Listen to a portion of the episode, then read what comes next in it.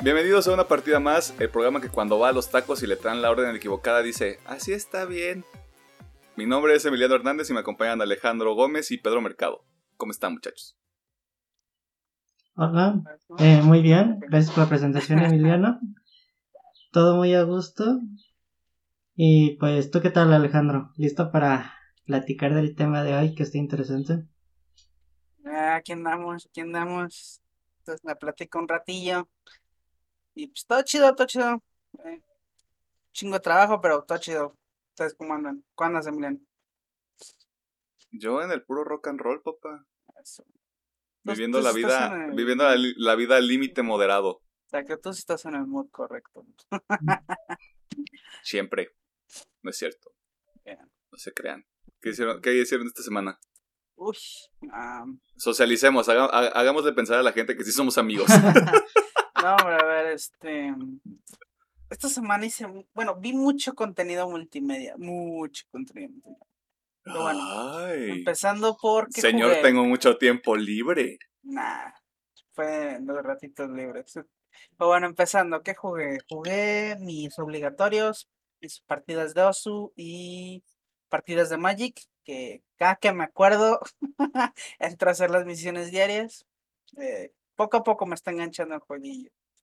Y también jugué un poquito, como 40 minutos, una hora de DLC de Doom Eternal. Ya con eso creo que llevo como 3, casi 4 horitas.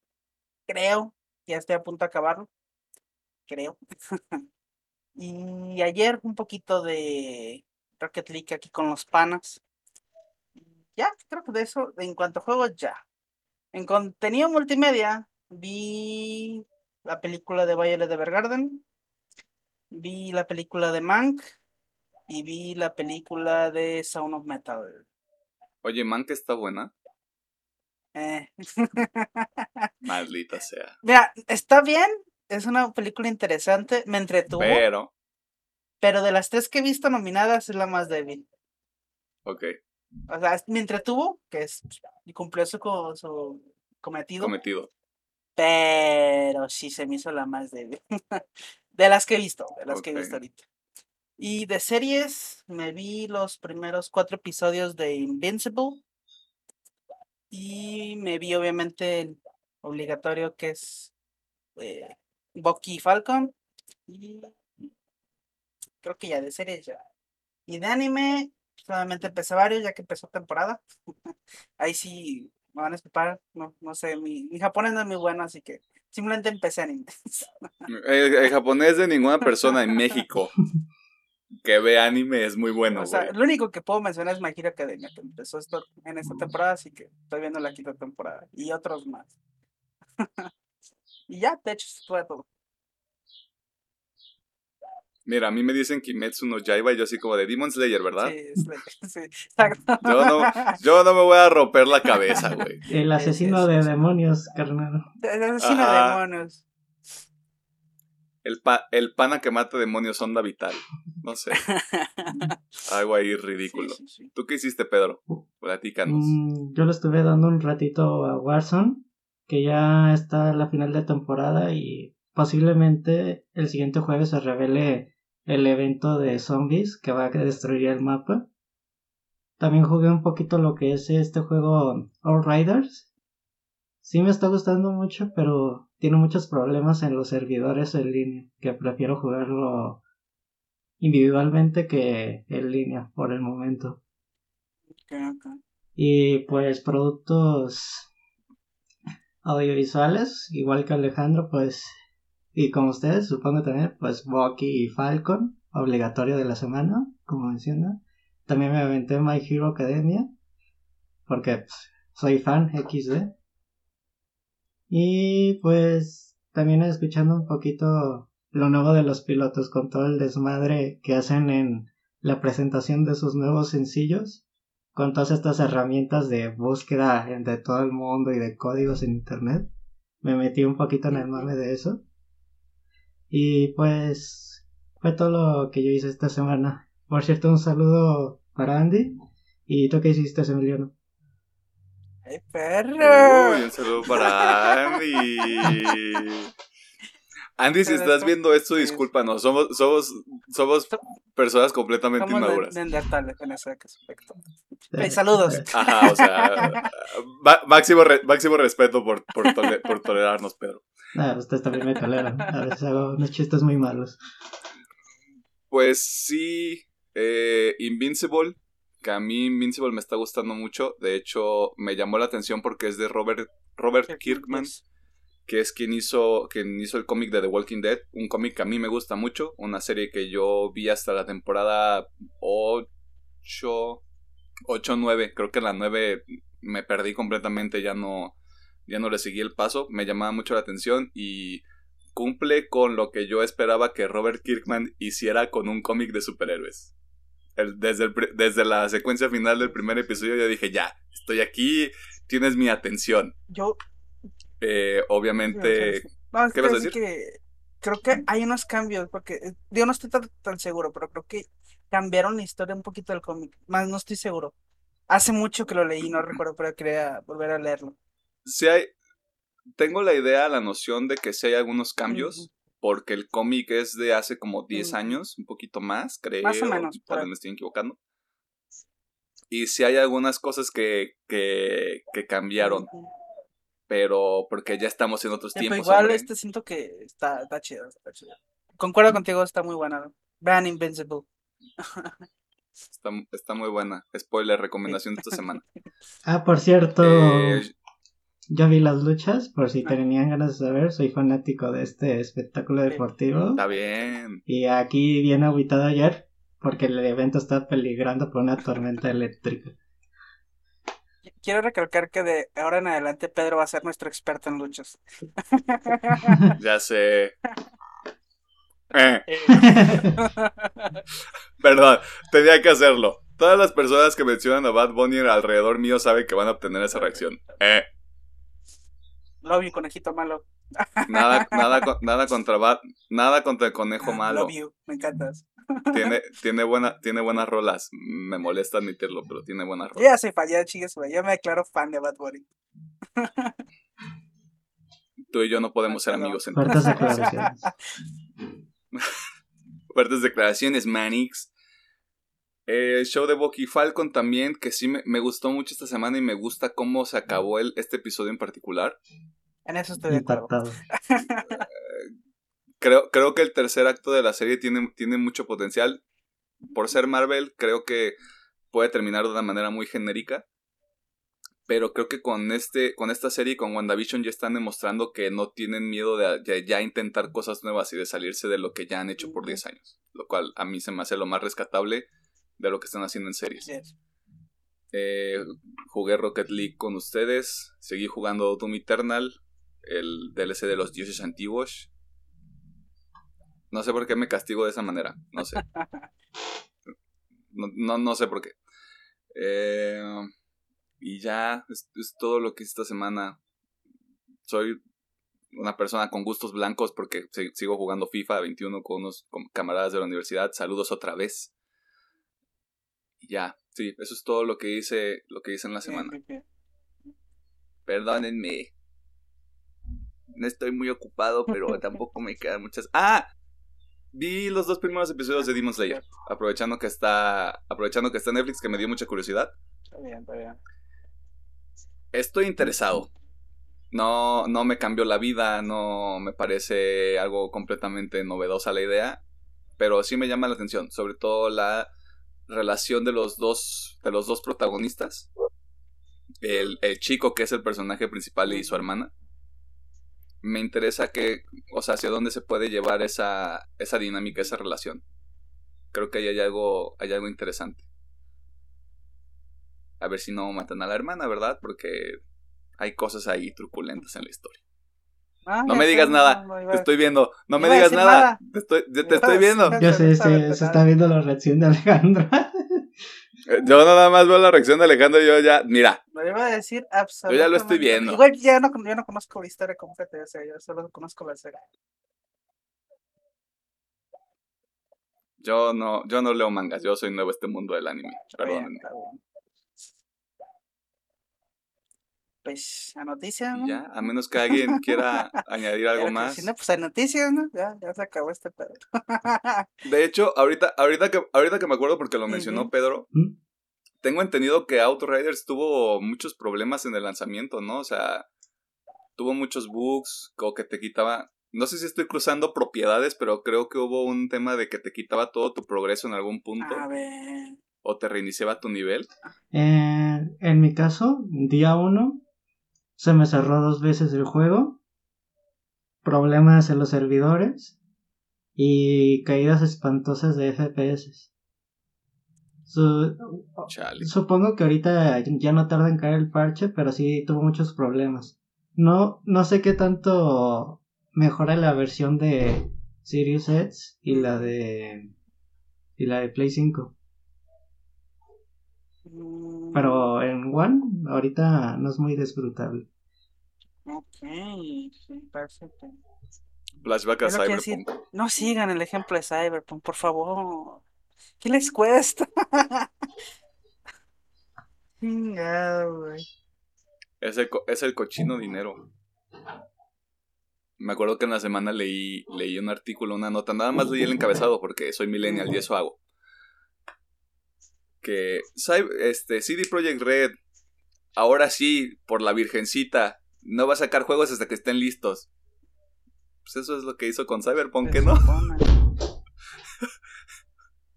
Mira, again, este pedo Ah. fue más de lo, la gente con traje. Y parece ser que están volando cabezas en ese aspecto, así que pues, esperemos que sea cierto. ¿verdad? No sabemos al final y el dinero habla y los ejecutivos dicen lo vas a sacar, aunque sea un bitch cochinero en llamas, pues bueno. Es muy mal. Esperemos, esperemos que estas y otras malas prácticas de las que vamos no a hablar hoy no se, no, se, no se repitan y no se vuelvan el please, estándar. Ese, es- es- mi miedo. La verdad, Manix. Perdón. Y como decía Alejandro, porque tal vez Alejandro tiene muchas cosas Ah, por hacer man. hoy, que es domingo y son las 9 de la mañana que estamos grabando. Efectivamente. Fuera, fuera. Vámonos a la sección de noticias porque otra vez, otra vez hay trailers, porque no hay otra cosa. Pero también hay chismecito. Chismecito, chismecito interesante, tengo que aclarar.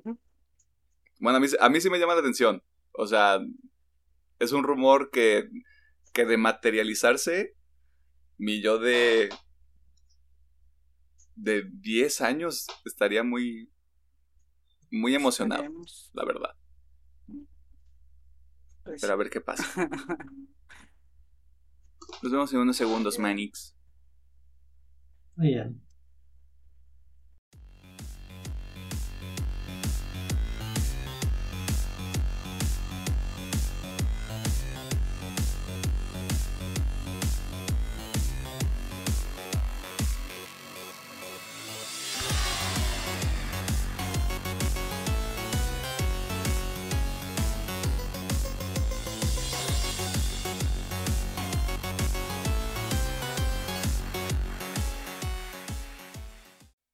Bienvenido, bienvenida, bienvenide a la sección de noticias de UPM, donde comentamos algunas notas que transcurrieron a lo largo de la semana y que llamaron nuestra atención. Y la primera es un rumor muy interesante porque se dice en las esquinas oscuras, oscuras de Hollywood, donde se crean y se hacen los sueños, que Spider-Man 4 podría ser una realidad. Y usted, persona en casita que está pensando, claro, Marvel de seguro está trabajando en una cuarta entrega para exprimir la juventud de Tom Holland. Sin embargo, esta película sería una continuación de la saga original que comenzó en el año 2002 con Tobey Maguire como protagonista. Parte de este mismo rumor es que la secuela sería una especie de spin-off, una continuación directa a los hechos que se presentarán, se presentarán en el MCU a raíz del multiverso. Esto es nada más un rumor, no hay nada confirmado, no hay nada en piedra. Sony no ha dicho nada al respecto, ningún representante, ninguna persona que esté ahí metida en el tema de producción de, de este, de los proyectos que traen. Pero lo que sí llama la atención es que Sam Raimi está trabajando en la secuela de Doctor Strange. apropiadamente llamada En el multiverso de la locura de la onda vital.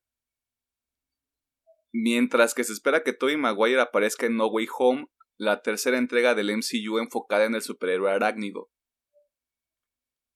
Yo creo que puede ser otro caso donde la gente está viendo cosas donde no las hay. Pero como yo decía al inicio, si esto es una realidad, sí estaría chido. Aunque Spider-Man 3 no es la mejor película de esa, de esa saga, sí estaría chido en Spider-Man 4.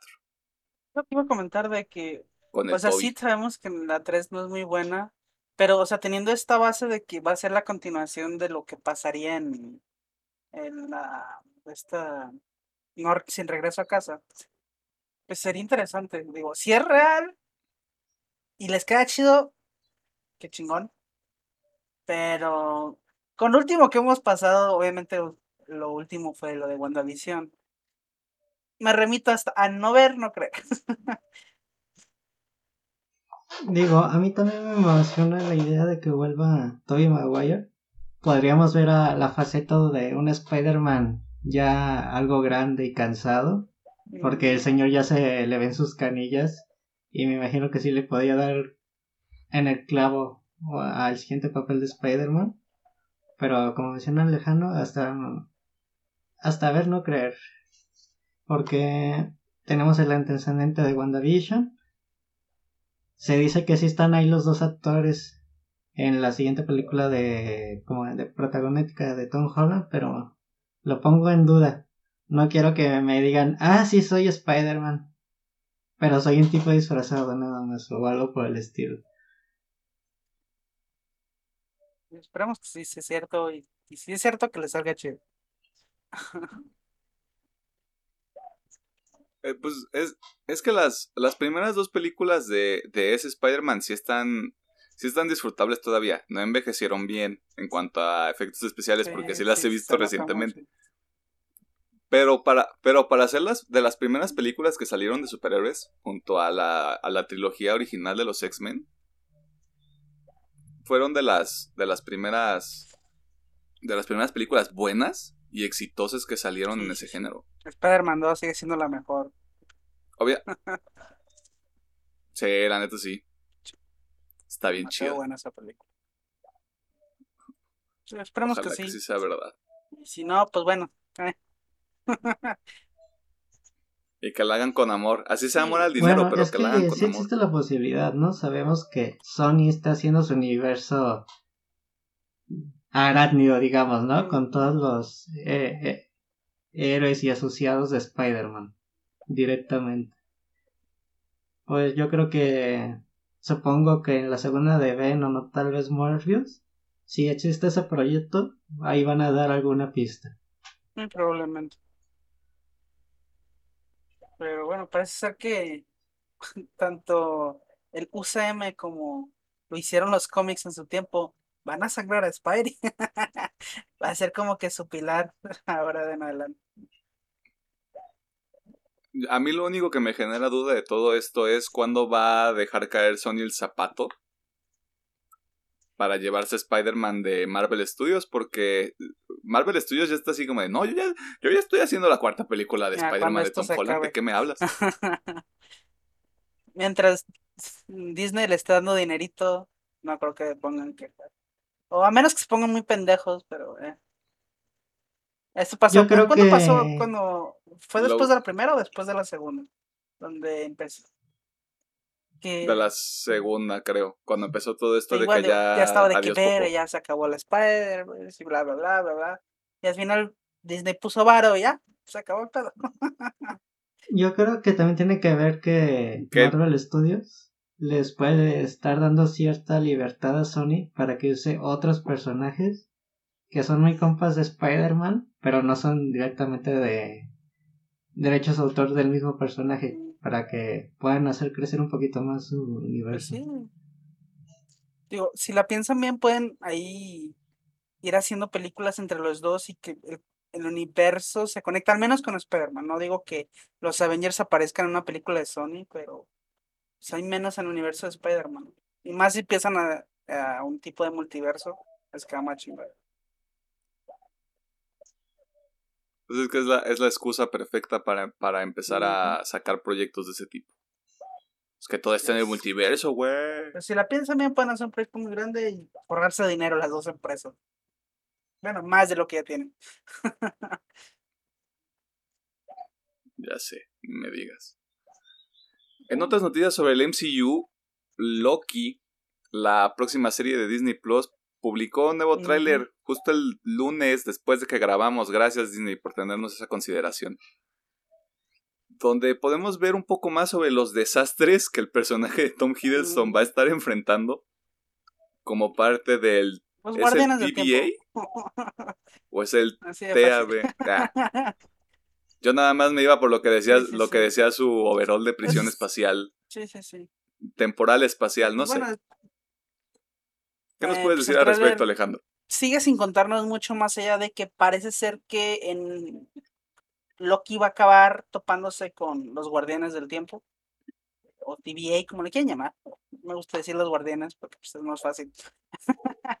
Sí, eh, Porque en y México, parece ser que lo van a obligar a trabajar con ellos así como una tipo de tú la cagaste hiciste tu cagadero ahora nos vas a ayudar no sé cómo lo van a plantear pero bueno eh, a mí me emociona porque esto igual está conectado con multiversos, varias líneas de tiempo y pues bueno, puede dar pie a todo lo que hemos venido hablando de, sobre Marvel.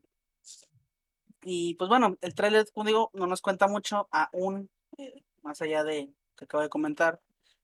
Pero igual, yo estoy muy intrigado por lo mismo, por lo que puede representar hacia futuro, todo lo que puede pasar alrededor de esa serie. Y como comentaba aquí con mis panas, eh, yo firmemente creo que todo apunta a que el villano, el gran villano de esta fase o fases, realmente no sabemos cuántos van a ser en esta ocasión, va a ser Kang, porque todo apunta para allá. Al menos desde mi perspectiva, todo apunta hacia Kang.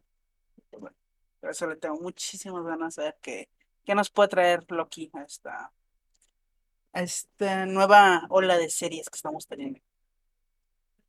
Digo, algo que me gustó del tráiler es que sí rescata este elemento de Endgame, Mm, de que si movías la gema del lugar, ibas a crear algo nuevo Mm. y ibas a hacer un cagadero. Y creo que en- es muy explícito en el tráiler que la existencia de este Loki causó demasiado desorden en el tiempo. mm, Ah, ahora ya no hay excusa de que no vamos a tener multiverso, por lo menos en la serie de Loki. Sí, sí. Ya sería mamada que no, no fuera eso, pero yo también le tengo mucha fe. Al parecer vamos a ver otras versiones de Loki y hasta se dice que una de. Thor ya más grande. Me emociona, pero también digo, lástima por el Loki original, que sí, sí tuvo una evolución como personaje. Vamos a tener que volver esta evolución del nuevo Loki. Sí, sí, sí. Digo, es algo que ya hemos visto en otra, otros medios, ya sea cómics o series animadas, donde al final, pues, Loki termina siendo lo mismo de siempre, ¿no? Es una lástima, pero bueno, siempre tendremos ese Loki en nuestros corazones que tuvo una muy bonita evolución. Pues ahorita, bueno, volveremos a ver el mismo Loki traicionero, eh, ¿cómo se dice? Ah, El dios del engaño. el dios del engaño. Exactamente. el dios del Haciéndole engaño que honor a su nombre. De hecho, que se robó casi los corazones desde Avengers 1. A mí me interesa qué es lo que hacen Mm. con el personaje. Es lo que más, es lo que más intriga me genera porque si es el Loki de Thor 1 y de Thor 2. Yo mm, creo que va a terminar. O sea, qué, qué, qué, qué cagado, es un buen personaje, Esta vez pero. va a terminar convirtiéndose en el agente Loki. Digo, los que conozcan de cómics es cómic Mm. de básicamente donde Loki se vuelve alguien más bueno. O sea, sigue siendo. Sí. Es que también no podría llamarlo antihéroe, pero es. Ya tiene unos. Este. Oh boy. Es que se vuelve tal cual un agente, ¿no? El agente Loki. Quiero pensar que van a ir por ese lado y tenerlo así como un refuerzo más para lo que llegue a pasar, en este caso en, en las líneas de tiempo. Pero no sé, digo, no, no lo veo que lo vuelvan a usar como un villano, pero uno nunca sabe.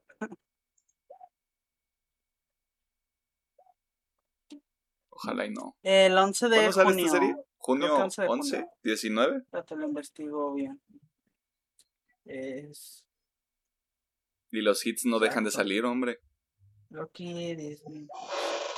Lo bueno es que en mayo vamos a poder descansar de todo lo que haga Marvel. Eh, bla, bla, bla, bla. 11 de junio, sí. 11 de junio.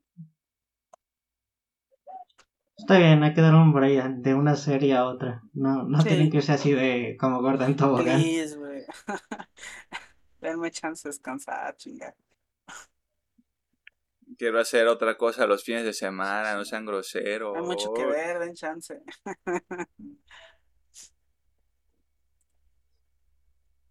Ojalá. Ya veremos, ya Mm. veremos qué sucede con esta serie.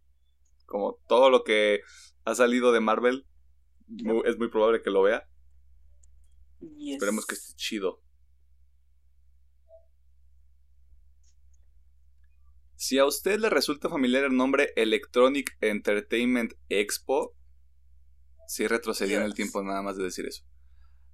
La siguiente nota puede interesarle porque se anunciaron detalles sobre la edición de este año del E3, uno de los eventos más relevantes y de mayor perfil en la industria de los videojuegos. Pedro, ¿qué, qué va a ocurrir con el E3? ¿Se va, ¿Se va a morir? ¿Se va a mudar? Eh, ¿Se va a reinventar y se va a cortar el por pelo? obvias razones, el año pasado no estuvo presente este evento. Y en este año vuelve en una edición digital. Lo cual a mí me emociona mucho. Para que no se pierda esta tradición. Porque algo que pasó en el año anterior, todas las noticias estuvieron dispersas. No hubo un evento grande como tal. Y por lo menos lo que es Microsoft, Nintendo, Capcom y otras asociadas dijeron que sí iban a estar en el evento dando noticias y informándolos tal vez de trailers, gameplays o juegos. Lo que mencionas de si el evento estaba a punto de morir, creo que necesitaba un cambio. Tal vez el tema de la pandemia llegó en el mejor momento para la E3 para poner esta discusión. ¿Qué necesita hacer para adaptarse a este nuevo medio de difusión? Digo, personalmente a mí sí sería un sueño un año ir a la E3, más que nada a las presentaciones, no tanto al área del evento. Y también es una buena zona de difusión. Ahí puedes encontrar pequeños stands donde se daba a conocer el primer gran indie o una, una nueva propuesta por la cual no estaban enterados, pero la cosa es que esto también ya cambió. En años recientes las grandes empresas contratan todo a todas las dimensiones de no disculpen no recuerdo de la expo o el estadio lo que es y Centro de convenciones. El centro de centro de. San convención Diego, creo. genérico donde se y hace. ya no hay espacio para estas pequeñas desarrolladoras. También por eso se anunciaba la muerte de, de la E3 porque no le daban es- espacio a los pequeños desarrolladores. De hecho, yo, yo estoy. El evento será de, del junio 15 al 17. Perdón por No, no interrumpir. te. Esperemos de que si lleguen grandes noticias, que el evento vuelva a ser algo muy grande en este formato digital, por lo menos este año. Yo, yo estoy contento que regrese el E3 porque. No tanto porque, ah, sí, va a estar Sony, va a estar Microsoft. eh, todos sabemos que esas empresas son lo suficientemente grandes como para publicitarse ellas solas. Obviamente ayuda que estén en un evento. Pero bueno, yo estoy contento por todo, como dices, esos estudios chiquitos que realmente necesitan la publicidad del E3. Donde nadie conoce a sus juegos hasta que aparecen en el E3 por lo cual les da muchísima visibilidad a todos esos estudios chiquitos. Y como dices, sí, muchos, eh, último, los últimos años, eh, como que estuvo medio perdido el E3, ya que quiso renovarse y meter estrellas de fútbol o de americano y mierdas que no tenían nada que ver. Y pues sí, fue olvidando un poquito los estudios chiquitos y todo eso, pero bueno, esperemos que, como dices, este, la pandemia les haya dado esta oportunidad de pensar y de organizar bien el evento. Y que sí, va a estar Microsoft y todo ese pedo, pero bueno, esperemos que también estén todas esas estudios pequeñitos, estudios que no tienen gran popularidad y pues, ahí hagan sus anuncios y ganan mucha visibilidad. No sé si me estoy equivocando, pero no fue, no fue el, no fue el E3 donde se presentó una filtración de varias, de varias personas de prensa. De hecho, creo con que fue todos sus el datos personales y qué dirección y correo. Sí. En el 2019. Que ese fue, fue- que ese fue el último que pasó. Lo recuerdo muy bien porque fue así como de. eh, creo que eso fue de las primeras cosas que hizo que todos dijeran, ¿sabes qué? El E3 ya. Adiós. O sea, creo que fue otro factor que sumó. Pero lo que yo sí rescato de lo que era el E3 en los últimos años es que la gente pudo, pudo ir. O sea, una persona cualquiera compraba su boleto y podía entrar a ver qué, qué estaba pasando ahí. O sea, probar juegos, hablar con la gente de los equipos de desarrollo, incluso estar en las presentaciones, lo cual, lo cual le da otro valor también. O sea, creo que enfocarlo en ese sentido era, era la solución correcta. Y creo que por ahí, por ahí salió también ese tema de incluir a, a estrellas de otros medios o influencers, como, como se les quiera denominar. Que es un buen intento, pero le, le falta. O sea, creo que si lo vas a abrir a la, a la comunidad o a la gente en general, al, al consumidor normal, eh, puede haber otro tipo de Mm. dinámica en ese sentido. Porque a veces, a veces uno como consumidor no, no tiene tanto conocimiento técnico, nada más van a, a ver qué, qué sucede. O sea, por Dios, vamos a plazas comerciales nada más a ver si no tenemos nada que comprar. Vas más por curiosidad y para ver si algo te ¿Creen llama la que en atención. algún futuro el E3 vuelva a ser físico o se quede digital? Yo creo que sí va a, vol- va a volver a ser presencial para el tema de la prensa cuando pruebe ciertos demos o entrevistas con los desarrolladores, pero frente a frente. Obviamente con este el tema de la pandemia ya hay mayor comunicación con la prensa y ya hacen más entrevistas y esto, pero creo que es el cara a cara podemos obtener más información de cómo se trabaja, qué se está haciendo. De lo poquito que he escuchado de los gente que se dedica a la publicidad de videojuegos y todo ese pedo, crítica y publicidad de videojuegos, muchos comentan que es más fácil ahorita, porque o sea, no tienen que salir de su casa, todo se lo mandan, ¿no? Obviamente, con todas estas herramientas que tenemos a nuestra disposición. Pues digo, no sé si realmente vayan a optar, digo, yo espero que sí, porque pues es bonita la tradición, ¿no? Es, digo, extrapolando al otro campo es como ir al cine, ¿no? O sea, es ese sentimiento bonito de ir, ¿no? De estar en, en el evento, sí. Es toda una Es experiencia. toda una experiencia. O sea, no, no vas, no vas a ver la película, es como de comprar tu boleto, comprar tú lo que vayas a comprar en dulcería o donde sea que vayas a comprar comida o estar en la sala, sentarte y compartir eso, con o otras sea, personas creo que la sí película. regresaría por lo mismo, o sea, de que es como es la experiencia de ir, ¿no? A la E3. Digo, Obviamente siento que va a conllevar más gastos, pero bueno, eh, esperemos que sí regrese. Eh, entiendo lo de la experiencia porque las que he seguido en los últimos años, la ciudad se convierte en publicidad total de los videojuegos. Caminas por las calles y ves pinturas, pósters, anuncios. Pero alguien que se había comentado también en los otros años es que en Los Ángeles es muy caro hacer el evento. Ya se estaba planteando mover el E3 del lugar y es algo que todavía no se concreta.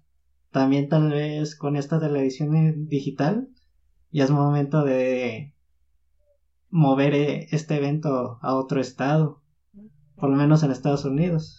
Pues sí, también podría ser. Es que ahora sí que hay muchas, hay muchas alternativas.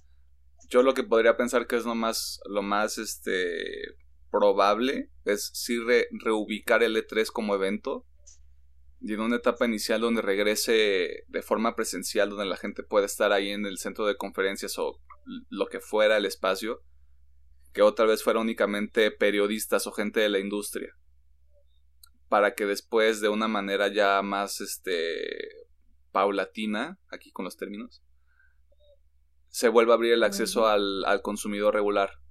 Que puedes comprar tu boleto, pues ve, porque eso que dice Pedro de los murales, de los promocionales, de las calles llenas de, de anuncios, pues creo que también le aporta, le aporta ese ecosistema y le aporta la experiencia. Y creo que sí es algo.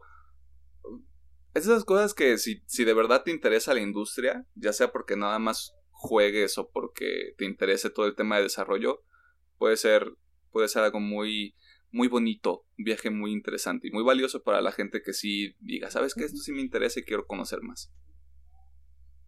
Pero a ver qué sucede. Muchas cosas están en el aire. ¿Cuándo dijiste que es el E3, Pedro? Si mal no recuerdas, del 15 al 17 de junio. Ay, a ver si anuncian Breath of the Wild 2, ¿no es cierto? no, Nintendo sí va a estar. Ah, Caracas. Breath of the Wild 2, Metroid yo, Prime 4. Yo espero que hagan anuncios grandes, por lo mismo de que tienen que volver a captar atención. Yo creo que van a haber muchos anuncios grandes. Sí veo, sí veo a todos los que estén ahí con un mazo. Así como de, ¿quieren hype? y todos, sí, aquí está. O sea, remaster de Smash Bros. Nintendo sí puede anunciar. Breath of the Wild no creo, pero a lo mejor un el Metroid, Metroid Prime. Sí creo que puede anunciarlo. Yo el Metroid ahorita lo dudo mucho. Yo lo veo más que Of the Wild porque ya es que en el último, bueno, adelante, pero hace poquito en uno de sus directos dijeron, no hay nada, lo estén mamando. Pues es que lo, lo están mm. otra vez rehaciendo desde cero, ¿no? O sea, ya tenían un avance, pero dijeron, ¿sabes qué? Esto no es lo que teníamos en mente. Vámonos otra vez a trabajar a lluvia de ideas. Yo realmente espero que ahí va a haber algún menos un anuncio de Ragnarok. Al menos. No creo. Dios te oiga. Ah, sí, cierto. No dijo creo. que no va a estar. Ah, Sony no va a estar valiendo ver. Iba a decir porque a lo mejor fue este. Sony va a ser, Sony va a ser o un PlayStation Experience o una o un State of Play donde va a presentar el Lo va a hacer en esos días. madre, si no, tiene que, tienen que, o sea, si esa madre funciona y empieza a agarrar mucho hype, van a ser en esos días también. Aunque no, estén ahí. era, creo que antes era igual, ¿no? Ya no pertenecían, pero agarraban un evento al ladito a dos cuadras, una madre así. Ajá, agarraban un lugar ahí cerquita y era como de. Creo que era así. para acá, chavos. No recuerdo tal cual, pero creo que sí. O era Nintendo, no me acuerdo cuál de los dos hacía eso. Creo que era Nintendo y Sony. Entonces, los, bueno, dos hacían, los dos hicieron eso en algún momento. No sé si al mismo tiempo, entonces, pero sí yo creo que lo fuerte que ahí va a haber va a ser algo de Halo. Tiene que haber algo de Halo. O no creo que, sabemos que está, eh, no sabemos, está retrasado y no sabemos realmente cómo va, pero tal vez nos den un tráiler o un poquito de gameplay. Tiene que haber algo fuerte. Así que... la, con la beta me doy yo. Uh una beta. El vato. El vato, el juego sale el próximo verano y quiere una beta. ¿Por qué no? También digo, mucha gente está esperando Elden Ring, así que creo que también puede ser un primer vistazo a Elden Ring. no sé, espero muchos trailers, muchos bombazos. Creo, creo que Xbox va a tener, va a sacarle mucho provecho. Si sus estudios que ya tiene, de los que, de todos los que compró en los últimos años, deciden mostrar algo de un juego. Fácil puede mostrar 10 juegos nuevos. Con una, con una variedad muy interesante. ¿Qué chingo está haciendo Kojima? Hablando de. Te diría, te diría que, te diría que no creo, pero. ¿Viste qué buen pinche paso? Tal vez.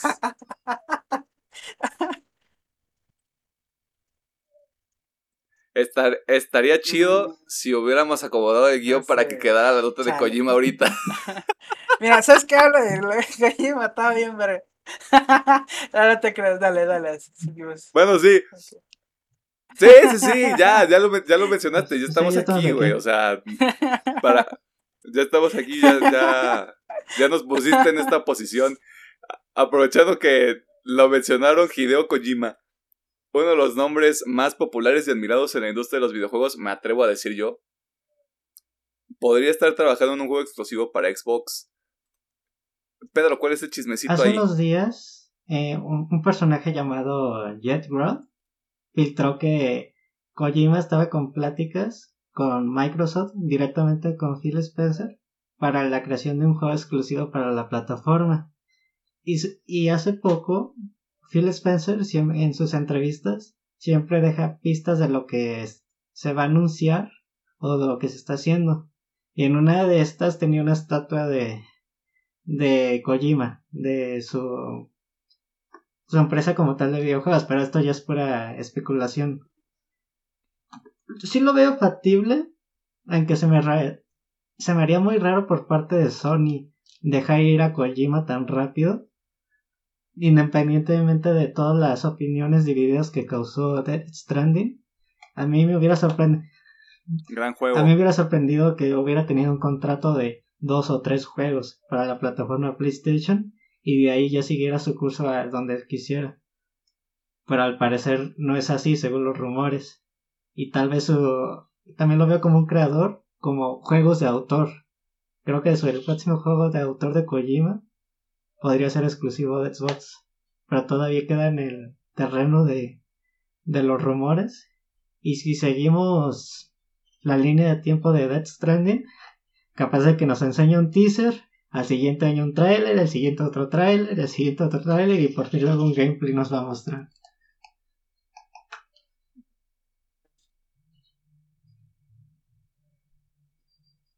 No, no sé. Alejandro quiere decir Ah, algo. no sé.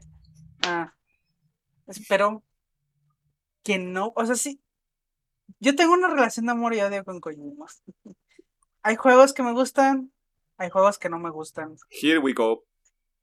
Siéntense. a- O sea, Acomódese, que persona que está escuchando este no contenido. Siento que está un poquito sobrevalorado, pero bueno, el señor es un pilar, ¿no? En lo que ha hecho.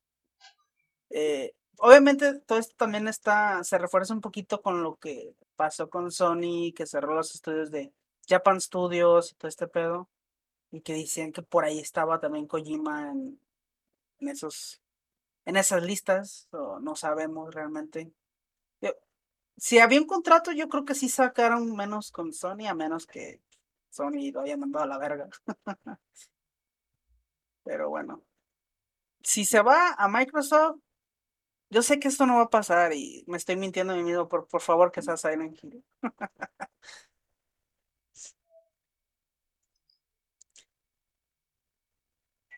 Es un terreno complicado porque ahí también La- entra Ya Konami. sé, ya sé, pero pues, Digo, Microsoft tiene el varo para que exactamente, o pagarle sea, a Konami, si- pero no creo que Not si hay una empresa de videojuegos que pueda pagar a Konami o al menos hacerle voltear a Konami, yo creo que es Microsoft.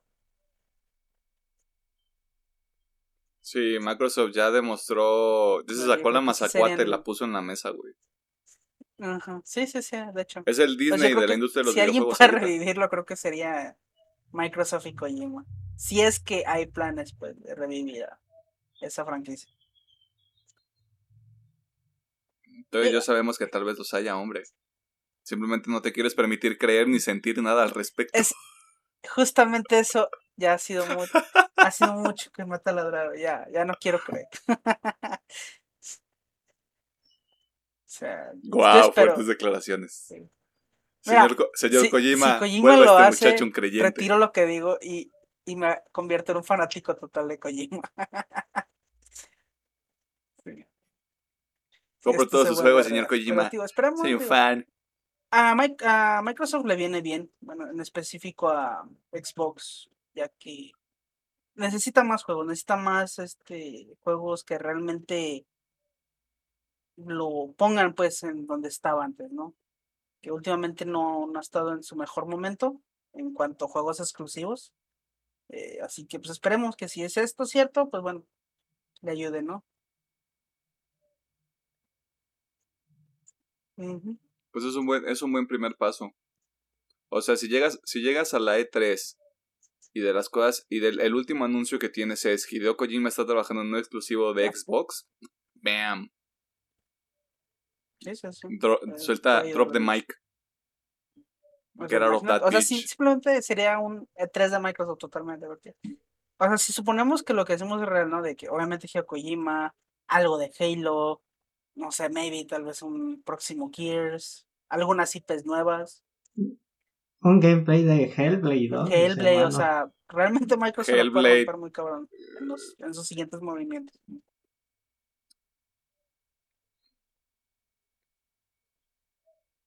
Ya esto es comentario adicional, pero yo sí creo que yo sí creo que el Xbox le va a partir la madre a PlayStation Lleva, esta o sea, generación. s- podríamos, decir- esperemos que sí, la verdad, porque se nota que Microsoft lleva tiempo preparando todo, o sea, le- haya ido con paciencia, con tiempo, ahí preparando todo, construyendo lo que quiere, Pues esperemos que sí, ¿no? O sea, viendo... Digo, como consumidor principal de Xbox, ahorita me siento contento con el Game Pass. Y creo que eso tiene que ver mucho con la estrategia de Microsoft. Dale, dale todo lo que puedes al consumidor, dale cariño, manténlo aquí, que no se vaya. Aunque nos esté faltando los juegos, hay que mantenerlo sí, contento. Obviamente, ahorita lo que hicimos es simplemente juegos exclusivos, pero hablando de catálogo en bruto, Microsoft se lo lleva por mucho, o sea, tiene tiene algo para Microsoft se lo lleva de calle, Si a ti tal vez solamente te gusta una clase de juegos, no hay pedo. Ahí lo vas a encontrar, güey. O sea, tiene algo que le va a gustar aunque sea a alguien. Yo, yo me compraría, yo me compraría un Series S para pagar, para pagar el Game Pass y pasar y pasarme Dead Space otra vez. Quiero jugar los Yakuza. Y ahí están todos los Yakuza. o sea, tiene algo para todos. O sea, es la estrategia que he usado. Y si eso lo refuerzas con unos buenos exclusivos, uff, ¿qué más quieres, hombre? sí, o sea, está más completo que lo que, que lo que sea que te pueda ofrecer Sony. Así las propiedades sean Horizon, God of War y The Last of Us. y Spider-Man. Que son grandes juegos, pero si te enfocas nada más en eso. Es poquito. Eh, y es parte del tema de la semana, así que que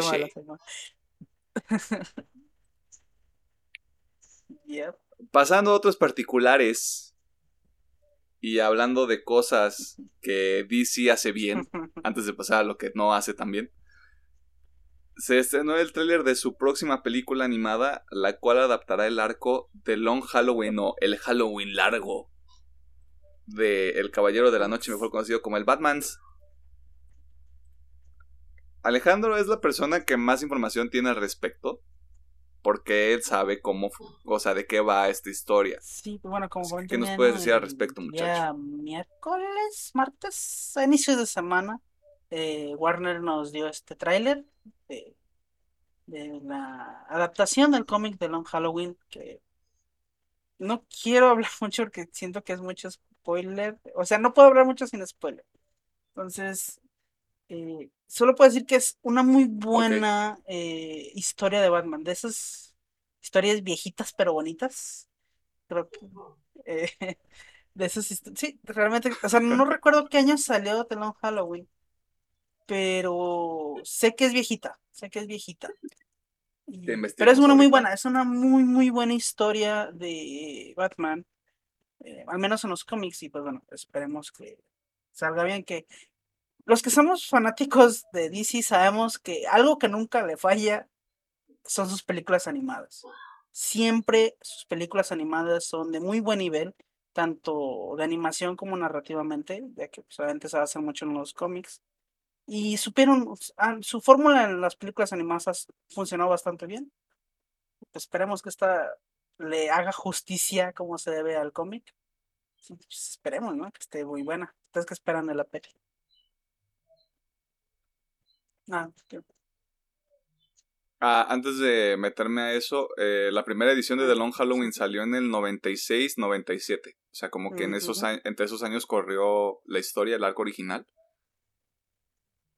La verdad no sé qué esperar, no, no, no he leído ese cómic, tal vez lo haga antes de ver la película. Digo tal vez porque hay muchas cosas en el aire. eh, yo estoy de acuerdo contigo. Yo solo he visto. He visto algunas, no he visto todas las películas animadas de DC, pero las que he visto han sido gratas sorpresas. Y creo que si Marvel está dominando el lado del live action, DC está dominando el lado de la animación. No sé quiénes son los que estén encargados del área de animación, tal cual. O sea, de, estas películas de animación, pero por favor denles alguna película live action. Estoy seguro que van a poder hacer algo bueno. Ya lo han demostrado muchas veces. Es que creo que, creo que el, la diferencia ahí es que en, la mm. animación sí hay mucho trabajo de por medio, no hay, no hay este, no queremos, no quiero demeritar el trabajo que se realiza, mm, pero creo que no es el mismo tema en cuanto a presupuestos, en cuanto a lo que sí es viable Y lo que y lo que Sí, DC pero- quiere pero hacer again, con sus o sea, películas. lo que nos ha demostrado es que las películas animadas, O sea, algunos sí son calcas, pero tienen su propio estilo. O sea, la, el ejemplo más claro que puedo dar es la película de Flashpoint. Sí, tiene muchas cosas que se parecen y son calcadas del Ujú. cómic, pero es su propia cosa al final de cuentas. Este, sí, digo, es un retrito raro. Dificultades Continúa. técnicas. eh, y, pero es su propia cosa al final de cuentas. Y a mí me gusta mucho, así que han demostrado que pueden hacer cosas de calidad y aunque cambien un poquito la historia del cómic, no la hace, o sea. so, yo creo que si le dan el presupuesto bien, ellos han demostrado que entienden las historias de DC tan bien como para adaptarlas. Esperemos. ¿no? En mi caso, me emociona la película. Como mencionan, DC hace muy bien estos productos. Y además de que el actor que va a ser a Batman es Jason Atkins, Ah, claro. Dean, Claro. conocido para los compas de Supernatural. Y algo que siempre me había comentado un amigo que el sueño de los fanáticos de esta serie es que estos dos chicos algún día sean eh, Nightwing o, o Red Hood. Porque tienen el perfil perfecto para Ahora que ser lo mencionas, los hijos de Batman. ahora Y que esto lo es como su primer sí. acercamiento. O sea, no lo había pensado, pero ahora lo quiero. De hecho, sí está. Pues ese, ese, Sí, sí, sí. ese chico, el Jensen Ackles, va a salir en The Voice Creo. en la tercera temporada, de hecho, que creo que ya la están grabando. Digo, esperemos. creo que no hay The fecha. Boys, déjame serie. les investigo aquí rápido si hay fecha para el lanzamiento de la película. Certified Verge. Sí. Creo que sí, ¿no? Pues, A ver. pues, eh, Quédese con nosotros, no se despegue.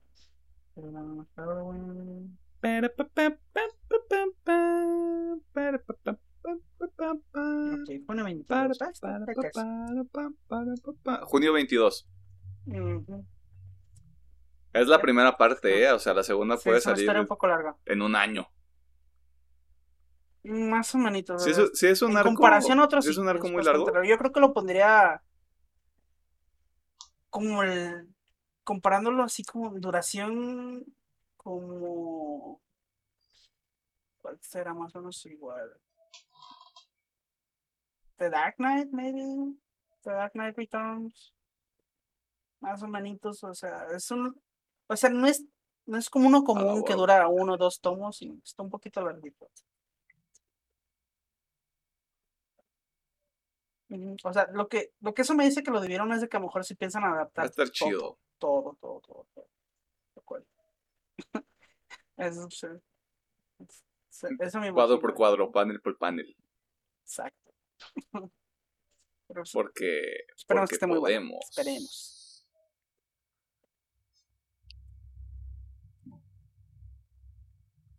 Yo creo que es garantía. Yo creo que, yo creo que si tenemos la posibilidad la vamos a ver y tal vez la comentemos en este contenido. En cosas, en cosas que, bueno, es que no es, no es DC, es, es Warner Bros. y Warner Media, pero en cosas que se están haciendo mal del otro lado del charco, en ese sentido. Y en esta sección que a mí me gusta y que se llama Joss Whedon es una horrible persona. Ray Fisher, el actor que interpreta a Cyborg en, la película de la Liga de la Justicia y enemigo público de Warner Brothers al parecer, brindó más detalles sobre el comportamiento de, de Joss Whedon durante las grabaciones de esta película. Fisher, a través de una entrevista con The Hollywood Reporter, menciona que eh, tuvo la oportunidad de sentarse con Whedon para hablar sobre el tratamiento de Cyborg, porque cuando a él le entregan la visión o la versión que Joss Whedon quiere hacer de la película, se da cuenta de que la historia de Cyborg pues prácticamente no está. La, la, razón por la que, o sea, dando un poquito más de contexto, la razón por la que a Ray Fisher le llama la atención esta onda es porque él estuvo muy involucrado con Zack Snyder y con Chris Terrio, que fueron de las personas que escribieron la Liga de la Justicia, y él estuvo involucrado en el desarrollo de todo el personaje de Cyborg, o sea, cuál era su arco Lo cual a mí me explica por qué después de que sale la película y sale todo este cotorreo, Ray Fisher esté de alguna manera enojado. Cuando, cuando tiene la oportunidad de sentarse con Whedon para hablar, eh, para hablar sobre esto, el director le dijo, literal, siento como si estuviera tomando notas en este momento y no me gusta tomar notas de nadie, ni siquiera de Robert Downey Jr. La audacia. The audacity of this man. Es como, pues, o sea, claro que te, claro que te va a enojar. Eh, o, sea, esto es, esto es nada más Joss Whedon, porque Ray Fisher también habla de Jeff Jones, habla de, creo que John Berg, habla de. Ah, no me acuerdo de su nombre, pero me acuerdo de ese apellido mucho de, de Hamada, que son como personas. Walter Hamada. Eres una gran persona o sea, habla sobre pues el rol que cada una de estas personas tuvo para habilitar este tipo de comportamientos y otra cosa que me llamó la atención es que si bien Ray Fisher no lo detalla en la entrevista, sí explica de un incidente que pasó con Gal Gadot, incluso en la misma nota que pueden encontrar en internet de The Hollywood Reporter. Un testigo o una persona que estuvo ahí involucrada en la producción dice que Whedon llegó ahora sí que presumiendo, o así como quedándose, dándose de, de Don Mamón, de, sí, pues yo discutí, yo discutí con Gal Gadot, este, y, y ella tiene que decir las líneas como yo, las, yo, yo se las estoy dando, porque yo puedo hacer que se vea completamente estúpida en la pantalla, y yo, ¿qué demonios está, qué demonios está pasando aquí? ¿Qué es esto? Lo que, lo que está, lo rescatable de todo esto es que Galgado dijo, ¿sabes qué, papito? Ella, ella, la única cita que tiene en todo este artículo es, yo fui con, yo fui con la gente de arriba, yo les dije, ¿qué está pasando aquí? Este, y se atendió, es lo que, es lo que dice ella. Pero sí, Joss Whedon sigue siendo una horrible persona. Digo, ¿qué cambia de paradigmas de tener a Joss Whedon, del creador de la primera película de Avengers, que inició todo el boom del UCM, ahora tener como menciona Emiliano la horrible persona que es y todo el tema que ha salido con DC, que ya también se destaparon pues otras cosas de sus anteriores proyectos cuando era director de otras series. Pues sí, literal es una horrible persona. No sé si en el caso de Marvel el billetito lo tuvo muy a raya o es lo que sé, llegar. O también todos sabemos que supuestamente se retiró de Marvel porque ya estaba cansado, ¿no? ¿Realmente fue por eso o fue porque también había otras mierdas ahí de Juan? Digo, no ha salido nada, pero es que ajá, no ha salido nada al respecto. Al menos de Marvel, no ha salido nada. Que leí es de, ¿cómo se llama? Es nuestro, ah, Kevin Feige.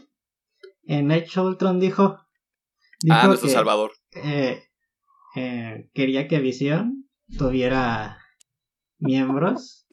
Eh, este, Josh Whedon y dijo, pues, ¿qué pedo contigo, hermano? Como que eso no va a cuadrar en, en la película, ¿no? Es lo único que ha salido en ese tema de que él muy de a huevo quiere que pongan sus cosas en las películas, pero no sabemos si también hay mucha mierda tras Avengers 1 y 2 de cómo trató a los actores. Porque al, la primera vez que se escuchó la noticia fue muy repentina. Ah, está cansado, ya está harto, se va. Entonces, hmm. digo, antes no, no tenía sentido, por ahorita de, hmm, a mí se me hace que hay mucha mierda ahí detrás, pero bueno. Eh. A mí también, porque incluso incluso esta misma entrevista, se supone que Joss Whedon iba a hacer una película de Batgirl.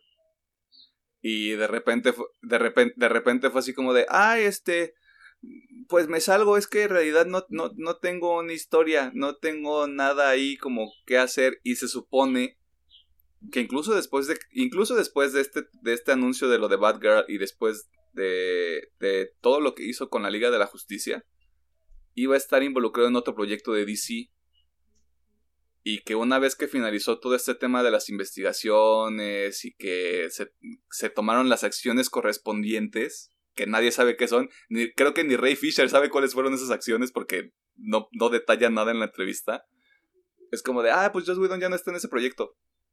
Supongo que. Yo digo que sí, yo digo que sí hay, hay cochambre por ahí, al menos en, en las dos películas de, las, de los Vengadores, pero a ella ya yo entendería por qué incluso los actores es como de, pues ya, Bueno, es sí, agua este, pasada. Como conclusión, Joss Whedon chinga a tu madre. Eres una horrible persona. O no lo sabemos, tal vez Marvel sí lo corrió y nunca Supongo, dijeron que lo estaba- corrieron. Estaban empezando. su Blanquearon mucho la nota. A lo mejor mucho controversia. Al menos mala. Pero mira. Qué bueno que no está en Marvel. Qué bueno que no está en DC. Ya no le den trabajo, por favor.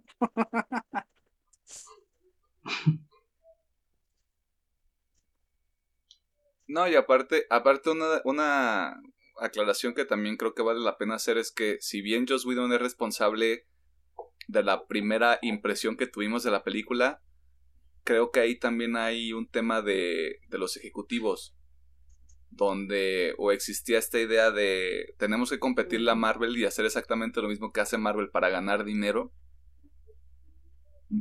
porque lo de nosotros no está despegando. O sea, como que no, como que no funciona o no tenemos el enfoque o no, o sea, el proceso no, no nos está dando esas mismas, ese mismo margen de ganancias.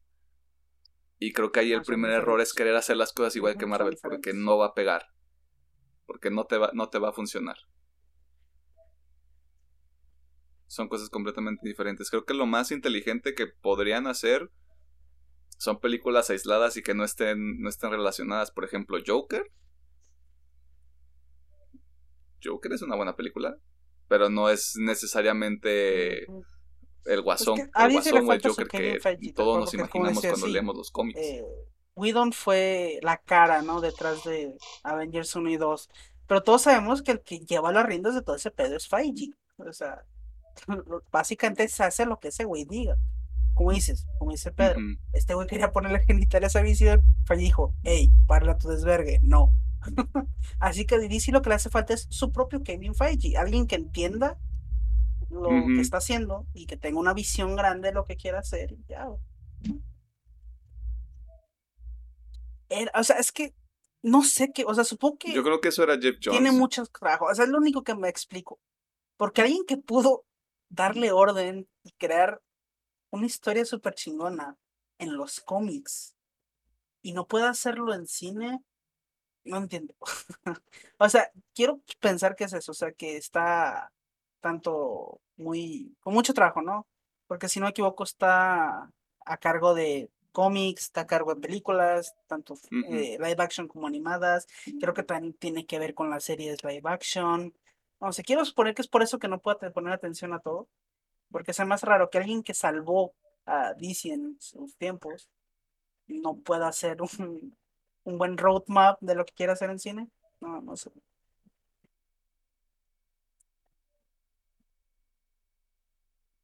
Sí, sensei. No lo sé, hombre. Solo sé que no vamos a tener bueno, Liga de la Justicia que 2 lo y 3 y que las cosas se escuchaban No interesantes. sabemos qué chingos va a ser, ya cancelaron muchas cosas. Esperamos que esté chido. Pero bueno, en conclusión, Joss Whedon chinga a tu madre. Otra vez, sí.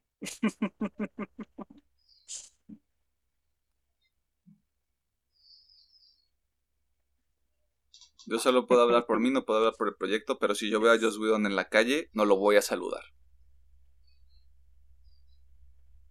Pero sin chinga tu madre. En este contenido no amenazamos a la gente con violencia. No mientras, no mientras ustedes estén viendo. Ah, ¿verdad? Para cerrar en una nota agradable, considero yo.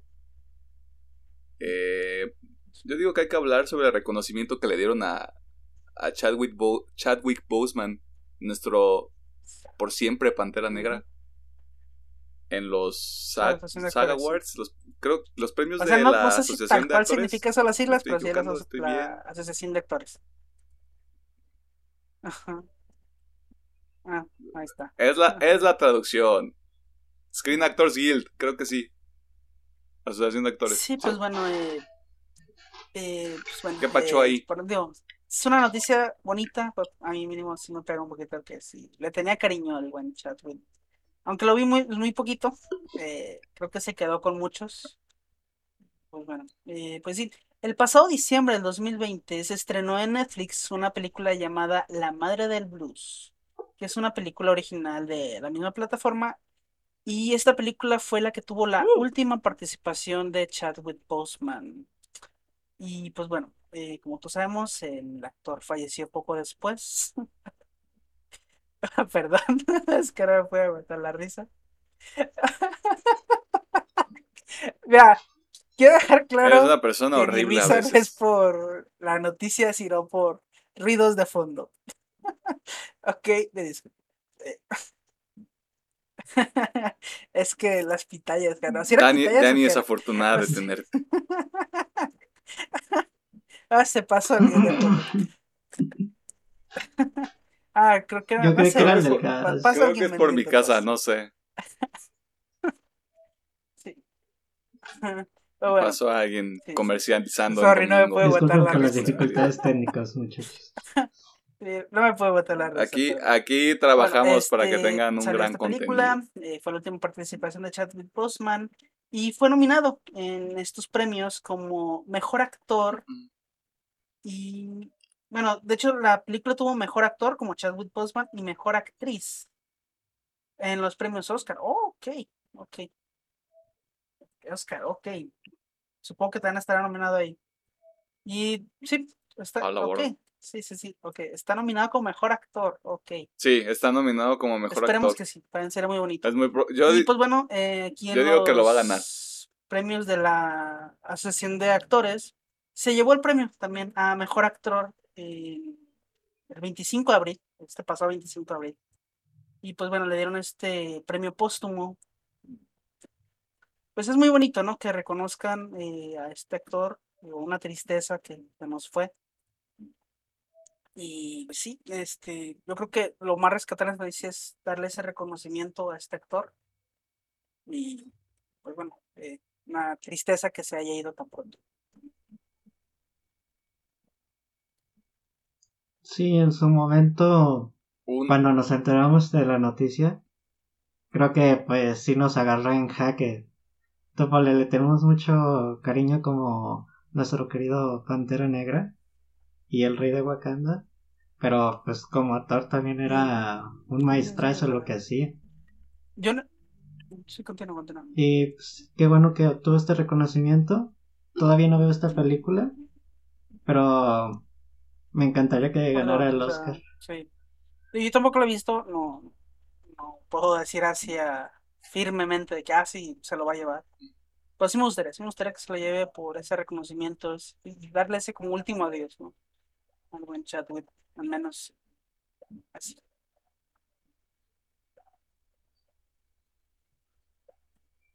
Y aparte un, un eterno respeto a Chadwick Boseman que en 2016 cuando tiene el diagnóstico del cáncer de colon y que para 2020 ya era un cáncer de etapa 4, o sea, prácticamente terminal según lo que yo entiendo.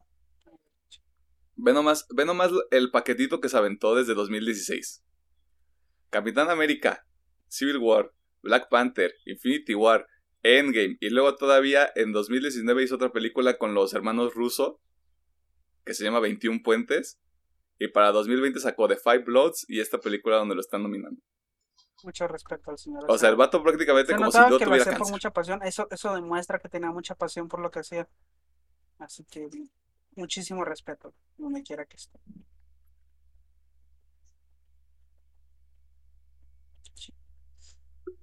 Respeto total, eterno respeto. Digo, no tiene nada Claro que ver con la nota, no. pero ¿ustedes creen que es cierto que Marvel quiera recastarlo?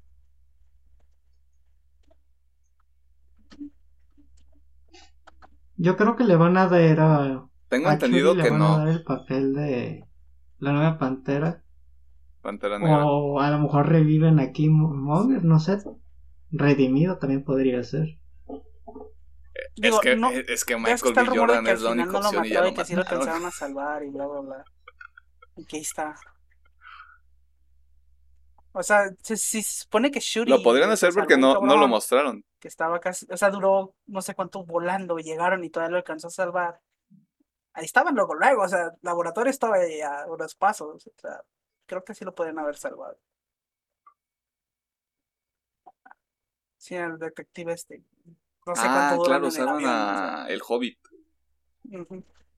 Sí, sí, sí. Así que A, si a aquí Bilbo, a donde Bilbo estaban Baggins, peleando está casi casi al lado del laboratorio, yo creo que es. Yo creo que sí se salvó.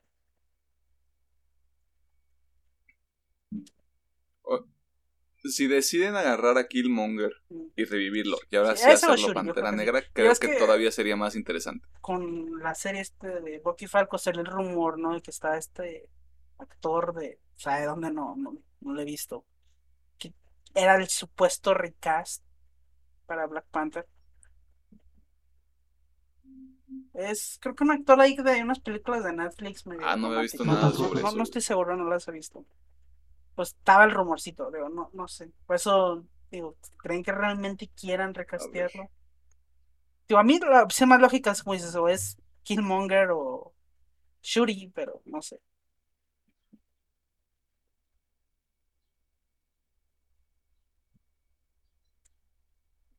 Pues yo me voy por lo que dijo Marvel en diciembre. O sea, en- ellos salieron directamente y no vamos a recastear a nadie.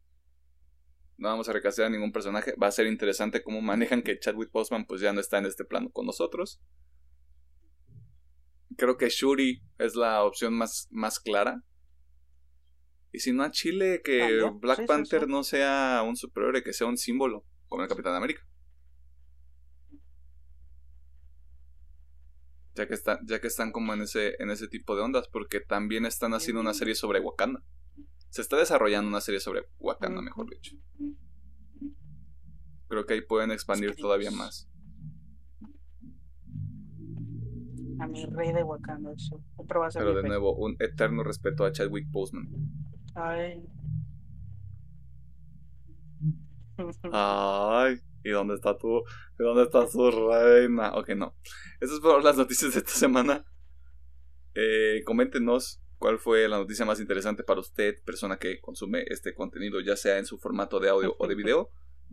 ¿O qué se le escapó a nuestro equipo de redacción para decirles que le echen más ganas? Aunque no les pagamos nada y nada más les firmamos sus horas de servicio social. Yep. Nos vemos en unos segundos para hablar sobre el tema de la semana.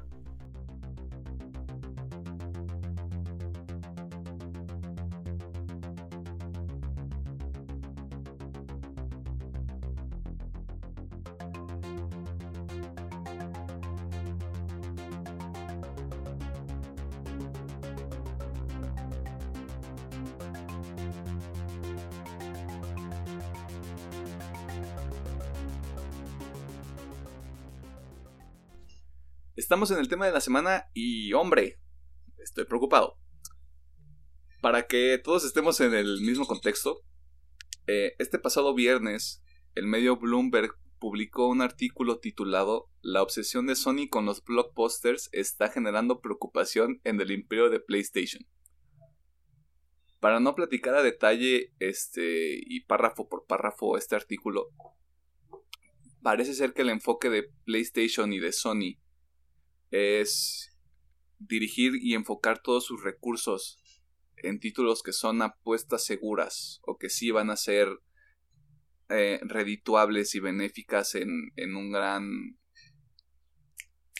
A largo que, plazo. que sí sean lo más lo más este productivas posible que sí le generen ingresos a, a una cantidad ridícula a largo plazo básicamente por ejemplo eh, God of War que se está trabajando en Ragnarok o The Last of Us parte 2 dejando dejando a un lado otro tipo de propiedades o incluso ideas que pueden estar desarrollándose en los en otros estudios que son propiedades de Sony. El artículo surge a raíz de que el grupo de servicio en artes visuales de, de Sony Corporation es un equipo que es, es un nombre que yo no había escuchado nunca, o sea, antes de leer el No, artículo no sabía que, esa, que ese equipo existía. Y creo que ustedes No. tampoco. El, el, tema, el tema con este equipo es que ha apoyado con la producción de estos grandes títulos, o sea, cuestiones de producción, de efectos, de cuestiones visuales, este equipo ha estado, ha estado ahí involucrado en cada uno de ellos. O sea, Básicamente ayudan a sacar la chamba. Y en ningún momento se ha, se ha nombrado, se les ha dado crédito por ese trabajo. La cuestión aquí es que si bien la parte de crédito es importante, e, este, esta área o este equipo de 30 personas dentro de Sony no ha contado con la posibilidad de expandir su propio catálogo de títulos o de crear propuestas nuevas, lo que ha llevado a que la mayor parte de sus líderes hayan dejado este equipo y por lo tanto la compañía como tal. Sumado a esto, en la nota de Bloomberg se menciona que su proyecto más reciente era un remake ah, de la primera parte de The Last of Us, juego lanzado en 2013 y que ya cuenta con una versión remasterizada para el PlayStation 4 y que también está disponible para el PlayStation 5. La duda con la que yo quiero iniciar esta conversación es, ¿es este un método apropiado para el momento que vivimos actualmente como consumidores donde el principal competidor de Sony, que es Microsoft, ha optado por un camino completamente distinto que era algo que platicábamos hace rato en la sección de noticias. O sea, la, estrategia o el método Sony... Respuesta rápida, no. ¿Le va a funcionar a largo plazo? Eh, es algo parecido a lo que pasó Spoilers. hace no mucho con EA. ¿No? Con su famoso de que es que ya la gente no juega juegos single player. Ahorita todo es multiplayer. Y pues, si vieron nuestro episodio pasado, ya se arrepintieron. Eh, y pues es algo parecido, o sea, realmente el cerrarte tú solito, porque es lo que está haciendo Sony, se está cerrando el solito de acá. Solamente vamos a hacer proyectos que a nosotros nos convengan. Que, o sea, en un punto de vista empresarial, pues sí, tiene sentido. Que pues simplemente hacer solamente proyectos que te remuneren a niveles cochinos. Pero al final, este catálogo que tiene Sony se va a ir disminuyendo demasiado. Demasiado. Y creo que va a llegar un punto en que no va a valer la pena, o al menos como consumidor, no creo que valga la pena seguir consumiendo sus consolas o sus productos por tan poco catálogo. Así que por eso a futuro no le veo que vayan a tener razón. Y siento que va a acabar como lo mismo de, de ay, perdón, es que no sabemos que a la gente le gusta la variedad.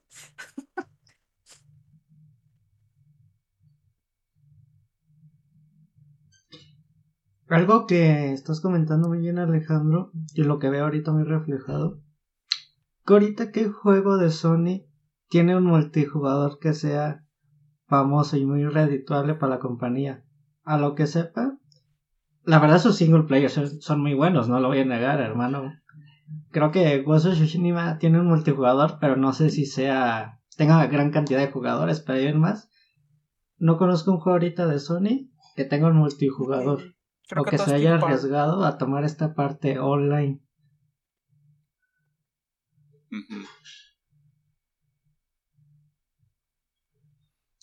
te podría decir que el remake de Demon Souls, pero o sea, Demon Souls, o sea, toda la saga Souls, no se reconoce por que la gente es muy amigable, ¿no? Vamos a... No es el fuerte de esta madre. Pero sí, de hecho, sí, no, no hay ni uno No es el fuerte. Digo, God Tsushima, pero como dices, déjame. Por mientras siguen platicando, por mientras que investigo si. ¿Cuántos son los números de esa madre? No, a ver cuánta, a ver cuánta gente sí lo está jugando. Es que lo que comentamos hace un ratito las notas. Microsoft quiere tener estos grandes exclusivos, pero también está trabajando en juegos que tengan una base en línea en multijugador. Tú pole tendrán Minecraft y X cosa, pero son juegos donde sí se queda la gente. Por ejemplo, algo que se me hizo muy interesante con la colección del jefe maestro.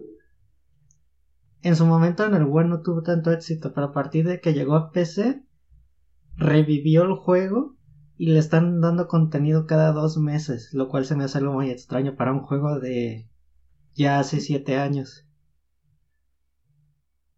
No sé si Sony esté tomando una decisión correcta en abandonar esta parte de, de los juegos en línea. O tal vez realmente no lo necesitan porque ahorita están teniendo mucho éxito. Pero como menciona Alejandro, a Es que es futuro, eso, o sea, se están durmiendo más puedes ofrecer diciendo, ah, es de que ahorita tenemos el favoritismo, ¿no? De la gente y tenemos ahí el, pues la buena voluntad, ¿no? De que hemos sacado cosas buenas. Sí, obviamente eso no se les duda. Los últimos juegos han, han sido éxito tras éxito, casi, casi. Pero, y deja tú solamente el multiplayer, o sea, podrían incluso dejar de hacer juegos pequeñitos, no sé, digamos ahorita que eh, creo que el último juego así pequeñito, pero con mucho éxito que tuvo Microsoft Ay, Little Nightmares. Supongamos que eso ya no le reditúa a Sony, pues ya deja de hacerlo. O sea, no solamente multiplayer, sino cualquier juego que ya no les sea redituable, ah, ya se acabó. Yo, propuestas como, digamos, The Journey, que son de una división de Santa Mónica, que es un juego muy Sí, pequeño, sí, pero puede hermano, el viaje de de ese eso. juego a mí me llenó completamente.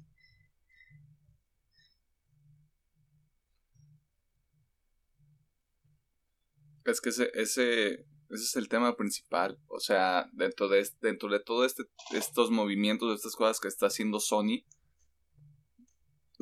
sabemos que Days Gone no es, no es un, un, juegazo. O sea, no lo he experimentado, pero por lo que he visto no, no tuvo la recepción que Sony esperaba al respecto. Y eso, y eso fue lo principal, el principal motivo para que le dijeran a, al estudio Bend Games, creo que es nada más Bend Studios, como de, sabes que ya no hagas Day- Days Gone 2.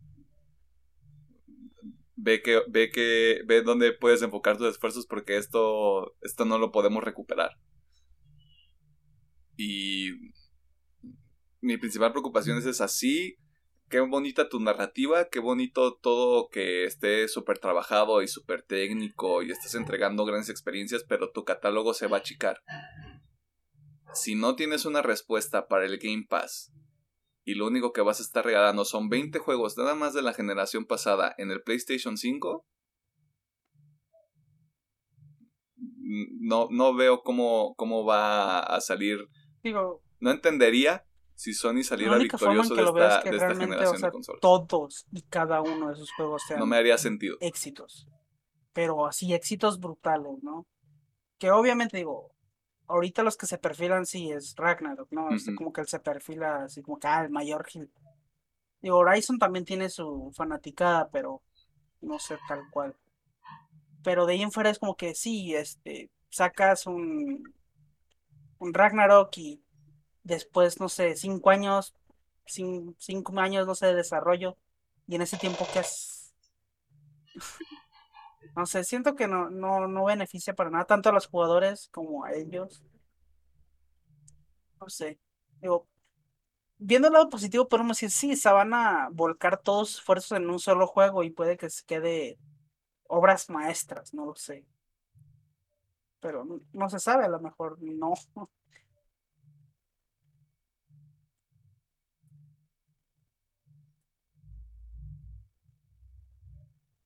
Pues es que la conversación termi- terminaría pasando a un tema de qué es mejor, tener calidad o tener cantidad.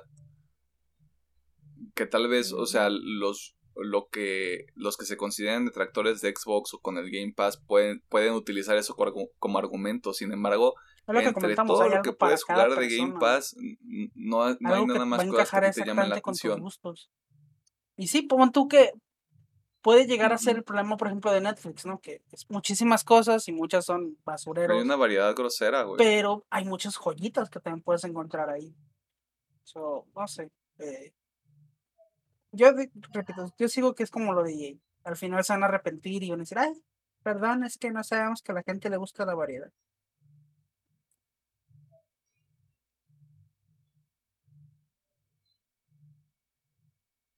Yo creo que te... Es que Perdón. Emiliano, eh, tiene que ver con mucho de... A lo que yo veo de los periodistas, el cambio de directivos de, También, sí. de PlayStation. una, un cambio de filosofía. Dice directamente por los blockbusters y los números que han generado para la compañía. Y en cierto sentido han perdido algo de, de tradición en su el ecosistema PlayStation, digamos. En diferentes experiencias pues para los jugadores. Bueno, yo creo que si las cosas salen bien para Microsoft y Xbox, no dudo que Sony recapacite pronto. O sea, ahorita sí, ahorita va a hacer lo que quiere y lo que le salga de los huevos porque se sienten los reyes. Pues, sí, realmente es la generación pasada fue suya sin mucho, sin mucha competencia. Pero si Microsoft le salen bien las cosas, que esperamos que sí, dudo que Sony siga con esta mentalidad.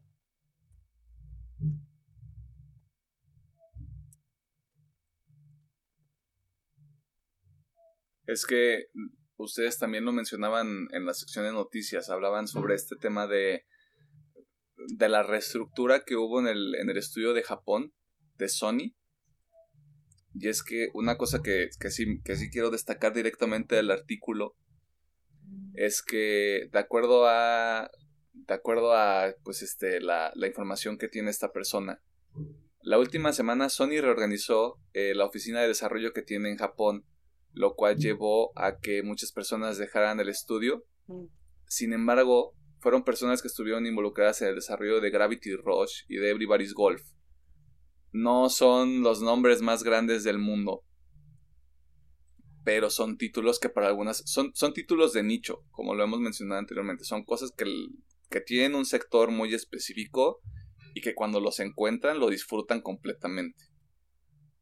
Aquí la cosa es que Sony directamente le informó a los desarrolladores que se quedaron, o que, que se quisieron quedar o que dijeron, pues sabes que no tengo de otra, que ya no estén interesados en desarrollar juegos que solo sean populares en Japón. O sea, de nuevo, la mentalidad es yo voy a, yo voy a construir las experiencias más, más chingonas, más vergas que todo el mundo haya visto. O sea, digo.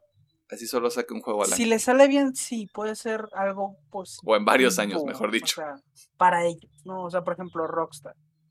Digo, es, son comparar peras con manzanas porque uno es un desarrollador y el otro ya es una compañía, ¿no? Que se dedica a, a pues, a vender juegos. y consolas. Pero bueno, es como la estrategia de Rockstar. Rockstar saca juegos cada avenida de papa. y sí, son juegos con mucha calidad y lo que quieras, pero pues al final terminan siendo pagados por algo que sale más seguido. Digo, no digo que la gente, eh, no sé, Days Gone es como un jueguito así. Little Nightmares opaque a GTA que sigue ganando millones y millones esa mamada. Pero, o sea, viendo lo positivo, o sea, si le sale bien como ellos quieren, podría ser de ese lado, ¿no? De que, ok, sí, sacan un juego cada cinco años, pero son juegos de calidad. Ok. Pero again, siento que a futuro, a Sony en específico, que no es como que, ah, es solo una desarrolladora, no. Es una empresa y su fuerte es vender consolas y para vender consolas hay que tener un mínimo un catálogo decente de juegos. Así que no creo que le funcione. Yo no sé, no sé, no creo que le funcione.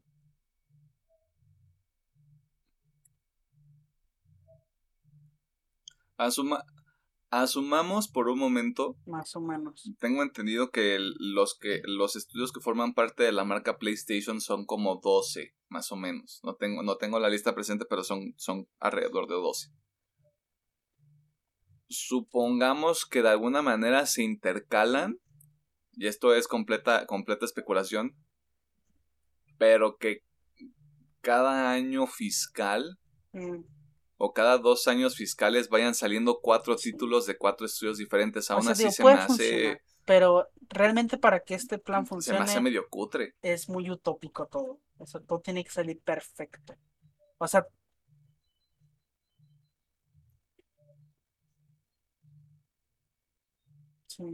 y es que estás, estás hablando de que el, desarrollo de juegos es una máquina que no se detiene. Porque, o sea,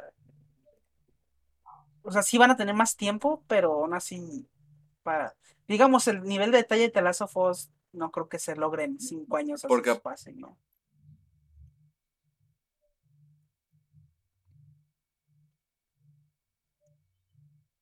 The Last of Us 2 se empezó a, se empezó a trabajar, se anunció en 2016, si no me equivoco, y pues son, des- desde que lo anunciaron a que salió, pues fueron cuatro años.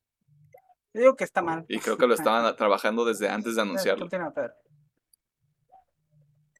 Y también las últimas decisiones que ha tomado la empresa en general de el mismo hecho de cerrar sus tiendas de anteriores de PlayStation 3 A las dos consolas. es de que le estás dando la oportunidad a tus clientes de no, ya no volver a descargar estos juegos. Me imagino que van a estar rescatados en el PlayStation Now, pero tampoco veo que impulse mucho cual, o sea, esta propuesta que tiene. No se ve ese. Pues. Ganas de preservar su historia. Es como que, ah, sí, ya pasó a lo que sigue. O sea, esperemos que sí hagan algo mínimo, mínimo parecido a lo que tiene Nintendo, ¿no? O sea, su tienda ahí eh, virtual y que pues ahí puedas tener tus jueguitos de antiguas generaciones. Pero si no, pues. eh. Si no, pues mira, ahí, ahí tiene mercado. Pueden sacar remakes y remakes y más y más y todo ese pedo. Digo, si es, Es que, que no- ven futuro.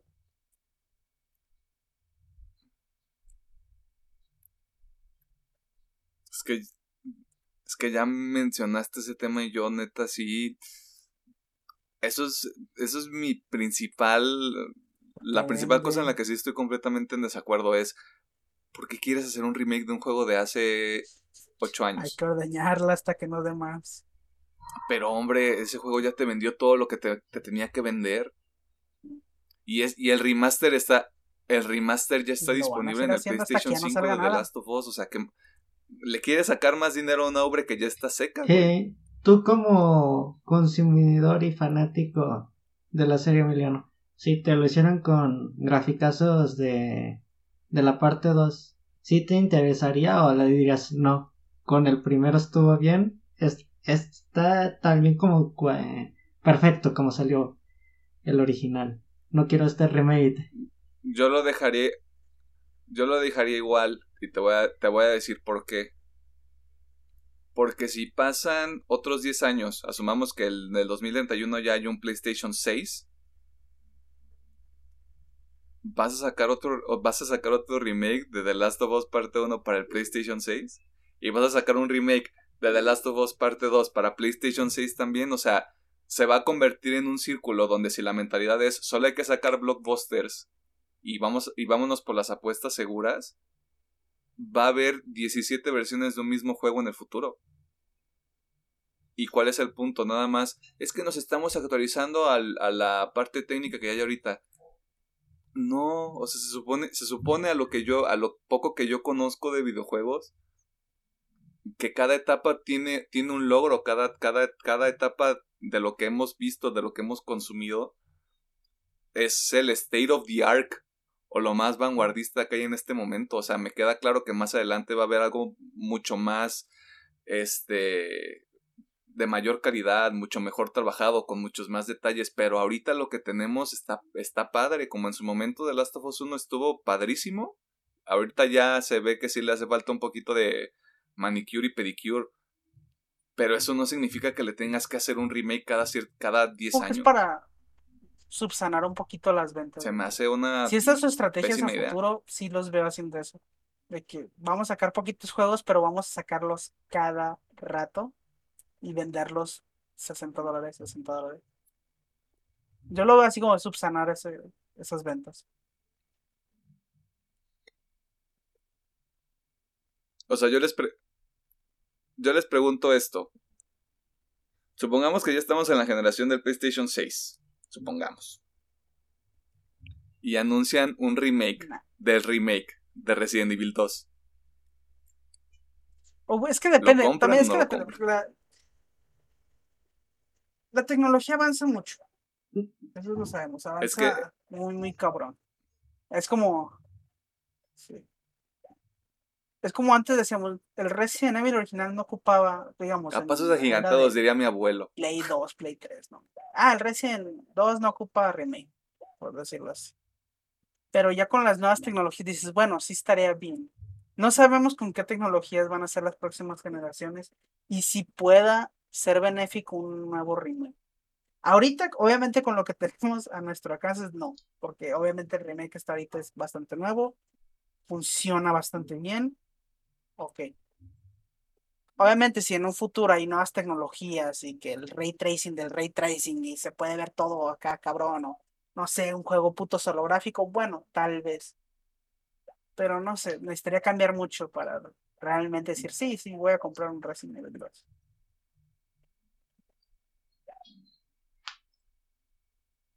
Es que en el caso que tú pones del Resident 2, el remake es un juego totalmente. Tú ponle, tiene la misma historia, pero es algo totalmente nuevo a mi parecer.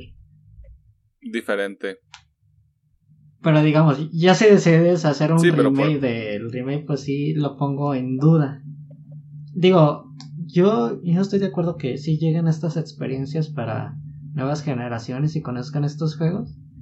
Pero mo- Ujú. para eso mejor ten tu tienda virtual, la re- retrocompatibilidad. No es necesario de que O sea, entiendo que hay juegos que si ya no se acoplan a los otra estándares vez hazlo desde cero. Un Metal Gear de los viejitos, obviamente ahorita ya no. No, no, ya no funciona. Y entiendo que esos juegos sí, hazles un remake, no hay pedo. Pero hay juegos que realmente funcionan Ya no todavía funciona. perfectamente.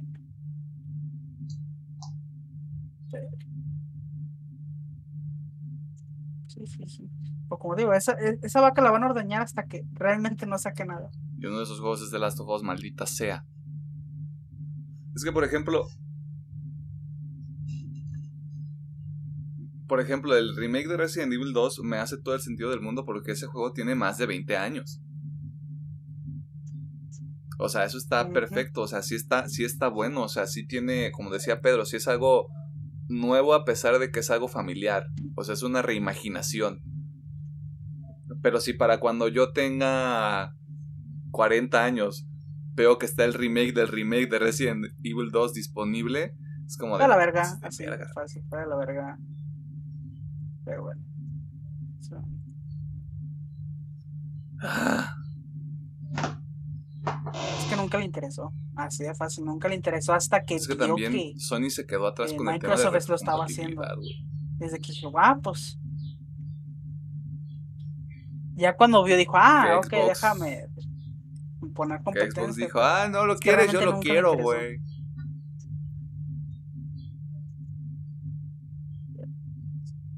Creo que incluso Puedes- desde el Xbox original. Puedes jugar cosas del Xbox cosas del 360, Xbox güey. Del Xbox original también. Digo, No es por eso, o sea, a mí me gusta Sony, pero algo que me caga es que cuando va por la delantera siempre la caga. Seas mamón. O sea, siempre se dice, ah, ya, vamos ganando, vamos a cagarla estrepitosamente. Es algo que, por eso no me gusta que a Sony le vaya tan bien, porque empieza a cagarla muy cabrón. O sea, se suena feo porque usted siempre se espera que le vaya bien a estas empresas, ¿no? Pero es que Sony tiene ese modo de ser, o sea, siempre la caga cuando tiene esos ventajas. Pero bueno. Esperemos que pronto, digo, Microsoft le vaya bien y realmente haya una competencia más pareja y Sony deje de hacer pendejadas.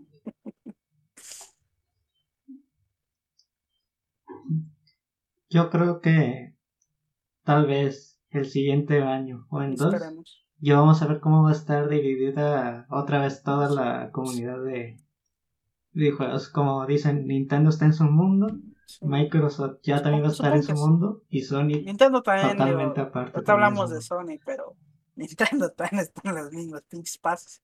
O creo que es al revés. Sony está siguiendo los pasos de Nintendo.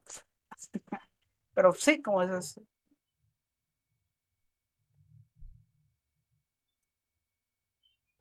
Y es que si lo piensas, es que si lo piensas, Nintendo, Ta- También supongo que es ha por dado ese- pasos esa- para atrás muy- esas ganas, ¿no? De cagarla. o sea, de manera muy drástica y de manera muy consistente. Nintendo. Como que tú dices, Nintendo la ha cagado muy cabrón. Pero ¿por qué lo sigue haciendo? Porque sigue teniendo bestia, este, ventas monstruosas. y pues les salen bien.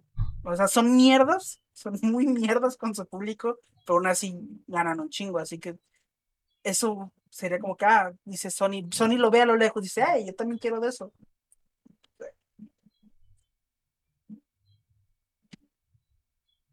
Pues, o sea, ahí está el ejemplo. O sea, Sí, sí, los switches siguen Nintendo es una vendiendo mierda, como o sea, panes calientes. a mí me, yo también no me considero ya tan Ahí dice mucho.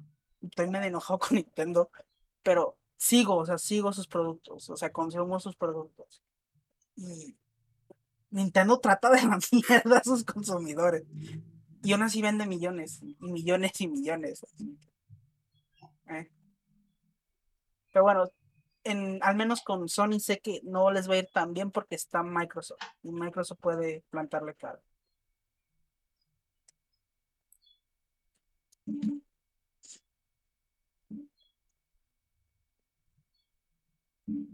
Es que era lo que te decía hace rato, o sea, yo, yo, yo cada vez que pasa más el tiempo y ahorita con esta nota, es como de me mama The Last of Us, este, God of War está chingón y ojalá Ragnarok esté chido, pero Microsoft trae una mejor Sí, oferta, Microsoft sí se ve que hay Alguno te va a como gustar. un interés genuino en ¿Quieres tener 20.000 juegos? Date. Bajo, bajo un esquema, bajo un esquema de suscripción que no es por sonar millennial ni moderno, pero es la manera en cómo se están consumiendo las cosas ahorita. O sea, para mí eso es el mayor logro que tiene Microsoft. Que Sí, vio cómo está funcionando el mercado y dijo, pues tal vez este sea, esta sea la alternativa, tal vez esta sea la solución y le ha pegado. Sí, pues que realmente es una oferta muy buena. Microsoft sabe cómo trabajan los chavos Si todo le sale bien a Microsoft, va a y los notan chavos. todavía más. Así digo, por eso no me preocupa tanto la Sony, porque sé que está Microsoft y Microsoft puede plantar cara.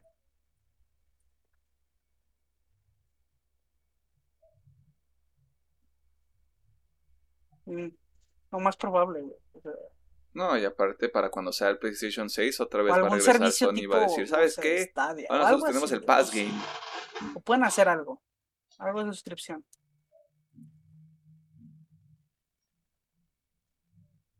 Y no está aquí. Algo de, algo de suscripción, o sea, algo, algo tienen que hacer porque el- el- la única suscripción que hay es el PlayStation Plus. Pero, eh, Y ahorita, ¿qué juego están regalando? Days Gone.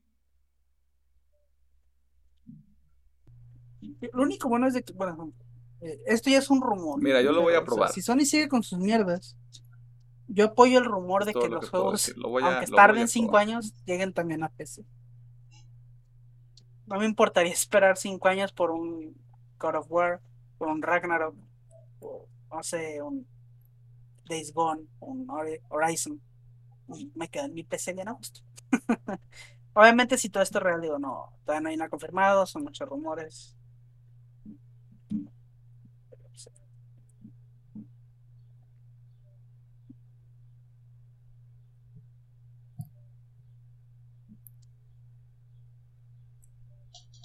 A ver qué sucede. A mí, a mí, honestamente, en lo general, la estrategia de Sony no me parece el, no me parece la más apropiada para estos tiempos modernos que vivimos. Yo espero que sí este, se retracten como de esta, de esta ideología viendo lo que va a lograr Microsoft, porque yo sí veo a Microsoft dominando el mercado. O sea, no, no va a empezar este año, Mm, pero una vez que Microsoft empiece a anunciar, a anunciar ex- exclusivos, exclusivos de diferentes estudios, de diferentes géneros, de diferente, con diferentes enfoques, va a llamar la atención de Sony. Va a ser como de, ¿sabes qué? Tal vez nuestro enfoque no debería ser estrictamente el, el triple A eh, dirigido narrativamente más, a dar un super mensaje profundo y que le pega a la gente. O sea, al final del día es un medio Uno de de los indies más esperados es la secuela de, bueno, secuela, precuela de Hollow Knight. Si ese juego tiene un chingo de éxito, va a ser una bofetada bien vergas para Sony. Es como que, ah, esta madre no es un triple A. O sea, tiene muchas miras de triple A, pero no es un triple A. Y ahí te va tu bofetada de que todavía funcionan ese tipo de juegos. Y eso, ese puede ser el primer golpe. Ese puede ser el primer golpe que le puedan dar a, un golpe de realidad a, a Sony. Sí, o sea, lo- Los juegos de nicho no.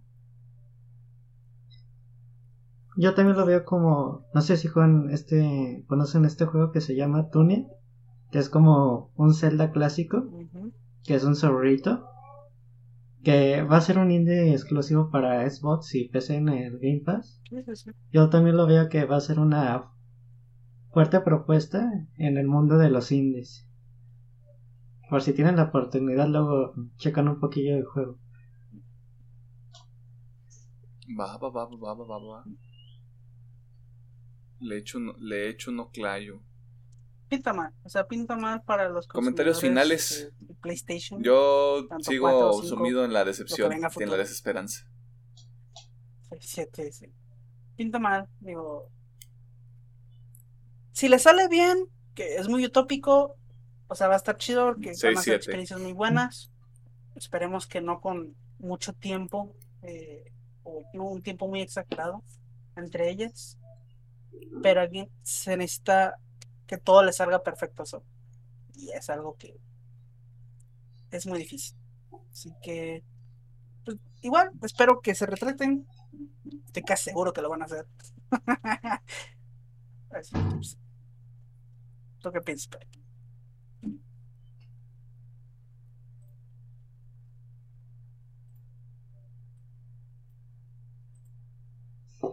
Mm, creo que, como les comenté, el mercado estar dividido en estos tres sectores, o tal vez más bien ya cuatro por la PC. Yo creo que tarde o temprano la experiencia de, de PlayStation va a tener que cambiar, ya sea porque o Microsoft esté teniendo mucho éxito con el Xbox, o tal vez Nintendo con lo próximo que vaya a hacer. Porque ahorita están todas bien paradas a mi parecer, aunque no lo parezca tanto por parte de Microsoft por los exclusivos, pero ya te están ofreciendo varios plus. Y PlayStation no te está dando el boom, el extra. ¿Qué más puedes usar? Darle a tus usuarios para tenerlos contentos. así. Mm, ¿Qué me vas a dar, Sony? War Cada cinco años. ¿Qué me vas a dar para mantener para, para mantenerme en esta relación tóxica?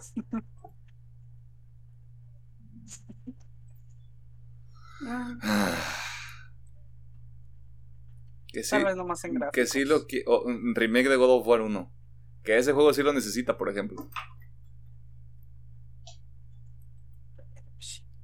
Pero, Digo, si, ajá, si piensan la jugabilidad como tú quieras, pero Ojalá le salga chido. gráficos sí le falta. Porque tampoco decimos que se vaya a la mierda Sony y se vayan a la bancarrota. No, pues que siempre Bueno. es bueno tener competencias, ¿no? Y que todo esté saludable.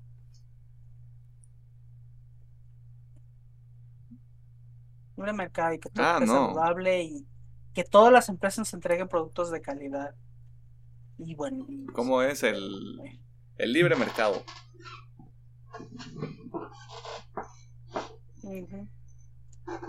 No todos son triple A. Que no le tengan miedo a experimentar, no le tengan miedo a la experimentación, chavas y chavos que escuchan este contenido. Aunque produzcan una cantidad cochina de No dinero. todos son triple A. No todo es el FIFA y el Call of Duty. Es todo en general, pero sí. Yo digo que son las microtransacciones, pero eso es tema para otro día. y aún así me gusta. La industria está llena de cochambre, Alejandro Gómez. Yo creo que Yo nací con sumo. Ujú, ¿Qué vas a hacer al respecto, hombre? Bueno, nos gustaría leer sus comentarios con respecto a este tema. Cualquiera de los puntos que, que escucharon a lo largo de la conversación o que le hayan llamado la atención. Ya saben que nos pueden contactar a través de redes sociales. Sí, ¿por qué No directamente a nosotros, sino al proyecto y uno Donde de quiera. nosotros, o tal vez uno de los becarios, le atenderá con mucho gusto. Ay, Eh, y si no, también en YouTube. me en la cara, ¿no? Digo, Por ¿qué? favor. ¿Por qué no? Alguno de nosotros. Eh, donde quieras. Ahí donde tú quieras, ¿eh? Donde quieras y cuando. Donde, Da- donde quieras y cuando quieras. Digo, ¿qué? ¿Qué pasó? ¿Cómo andamos? ¿Qué onda? Ay, mira, qué raro. Ah, ya. Nos vemos en unos segundos para dar nuestras recomendaciones y despedirnos. Porque estamos aquí desde las 9 y ya se nos hicieron las 2 de la tarde. Qué rápido pasa el Ay, tiempo. mira. Qué, qué rápido pasa el tiempo cuando te diviertes. Claro que sí. Sí.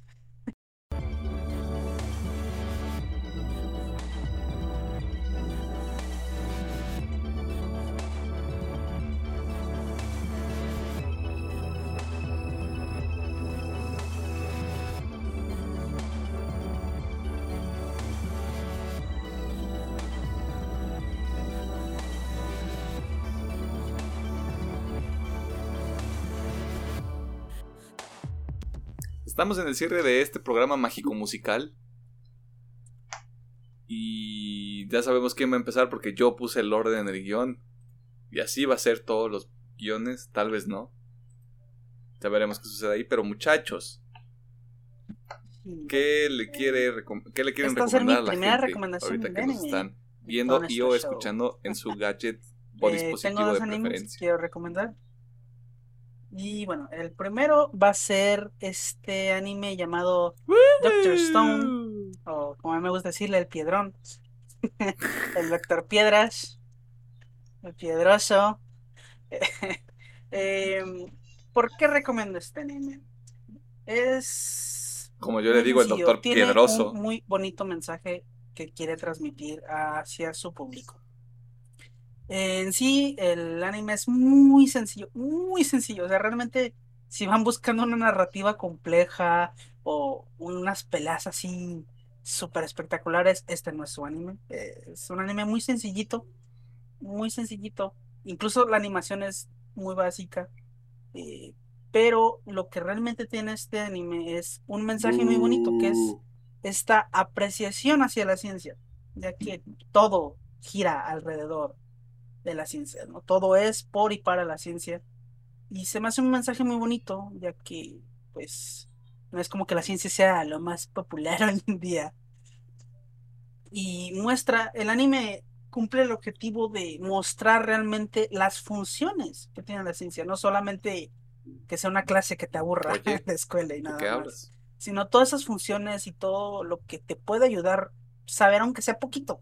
O sea, no, no que seas un maestro como el cabrón que sale ahí, sino que, ah, mira, puedo solucionar este problema con ciencia y yo ni sabía. Y es súper sencillo. Así que, más que nada por eso, recomiendo, digo, la historia es súper sencilla, no, no tiene mucho complicaciones, simplemente es admirar cómo siguen paso a paso. Y, y pues bueno, fuera de eso, tiene mucho amor, porque de hecho hay un episodio especial en Crunchyroll, no sé si en otras plataformas esté, donde los autores hablan de cómo eh, es, es- fue todo el proceso para crear este anime. Y se nota que le metieron muchísimo amor y que investigaron mucho para que todo fuera lo más real posible, obviamente con sus exageraciones tipo ánimo, pero todo lo que es ciencia lo hicieron lo más real posible para que pues la gente que lo viera pudiera entender. Así que esa es mi primera recomendación. Es un anime muy bonito, te- tiene un mensaje muy bonito. Si buscan algo muy complejo, no vayan allí. Pero siento que es un anime que lo puede disfrutar cualquiera. Y mi segunda recomendación es más que nada una disculpa de mí hacia ese anime, ya que lo ninguné muy feo al principio.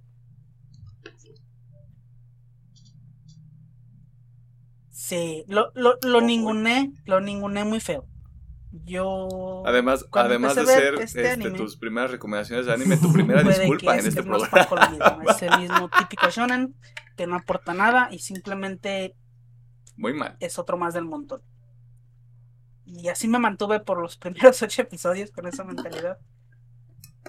Y aunque yo me quejaba y me quejaba y yo de y me quejaba y decía, es que cómo la gente puede decir que esta cosa es buena. Pero ahí me tenía, semana tras semana, viendo episodio tras Y episodio. te quejabas. Hasta que poco a poco fue de que, ok, esto está bien, esto también está bien. Y bueno, de la serie que hablo es de Jujutsu Kaisen. Eh, poquito así de contexto, es una serie de, que va sobre espíritus, demonios y cazadores de espíritus y demonios. Eh, muy parecido, de hecho, a Kimetsu no lleva así como con esa temática, pero un poquito más actual. Y la serie se basa en clichés, está construida en clichés, y por eso digo que es que es una más del montón. Y por eso los primeros episodios son, se me hicieron tan tediosos, porque es lo mismo. Pero empieza a despegar y realmente empieza a obtener un estilo bastante propio y realmente empieza a destacar en esta serie. Eh, realmente, si ya están dentro del anime, ya lo han de haber visto. Fue un fenómeno en casi todas las redes sociales que yo manejo. Fue un fenómeno este anime. Eh, una cosa que hay que aplaudirle es la animación. La animación de esta serie está en un nivel no, no nomás de animación, sino que me gustaría aplaudirle mucho al estudio de Mapa y a todos sus animadores, que no solamente tuvieron con llevar la serie del ataque a los titanes, sino esta a la par, y que las dos hayan salido bien. Es de aplaudírseles, ha de haber sido un trabajo monstruoso. Eh, también algo muy bueno que tiene esta serie, su música. Tiene muy buena música, Jujutsu Kaisen. Y algo por lo que, aunque yo me quejaba, algo que sí disfrutaba es humor y lo sigo disfrutando. El humor que tiene esta serie se me hace muy bueno. No muy de pastelazo, sino que siento que va muy bien con el ambiente que maneja la serie. Eh, mis principales contradicciones a que me guste o no es su narrativa. Su narrativa no me acaba de gustar del todo. Siento que puede ir a más. Espero que vaya más en las siguientes temporadas.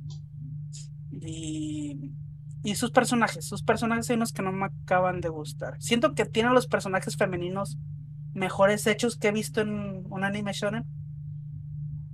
Aunque básicamente si ya han visto, saben que el pilar de este anime es el maestro, el Kakashi 2, el Goyo el, el Kakashi 2 y la copia de Kakashi, que es el Goyo Satoru, que básicamente ese, ese el personaje carga con la, la copia de la Kakashi región siendo 4. que aparece muy poquito y carga con la serie entera.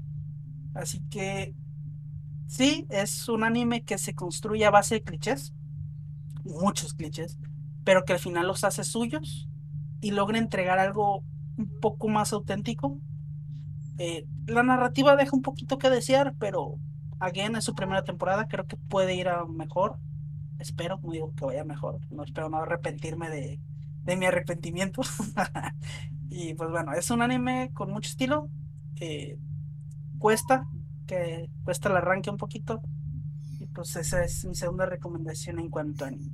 Si les gusta, bueno, pienso que dicen. Ah, que recalcar que las dos series están en Crunchyroll, por, si la gustan ver ahí. Que paguen, vale la pena. De hecho, si llegan a ver el episodio de Doctor Piedra donde hablan los creadores, se, Consuman se todo merecen, de manera se legal. merecen, aunque sea esos dolaritos que les puedas dar por Crunchyroll. Y bueno, mi siguiente recomendación. Sí, o con anuncios, digo, ese, ese pequeño apoyo les sirve. Y si no, verla con anuncios. Con todo. Oye, yo tengo, yo tengo una duda, sé que no es el momento como para hacerlo, pero Se supone cuando que. tú sí. pagas o sea, realmente nunca han dicho ¿sí cuánto le llega dinero a las personas que... Pero se supone que o sí. sea, el contenido llega, que sí, estás viendo o... Se supone que si tú pagas tu suscripción y no sé si tal cual desde ahí le mandan dinero al estudio o simplemente es como para Un seguir pagando más este contratos y seguir trayendo más series. No sé realmente cómo se maneje, pero de hecho sí en el- este episodio que te digo, que es un episodio especial, donde están en los este el estudio que animó Doctor Piedra, Ok.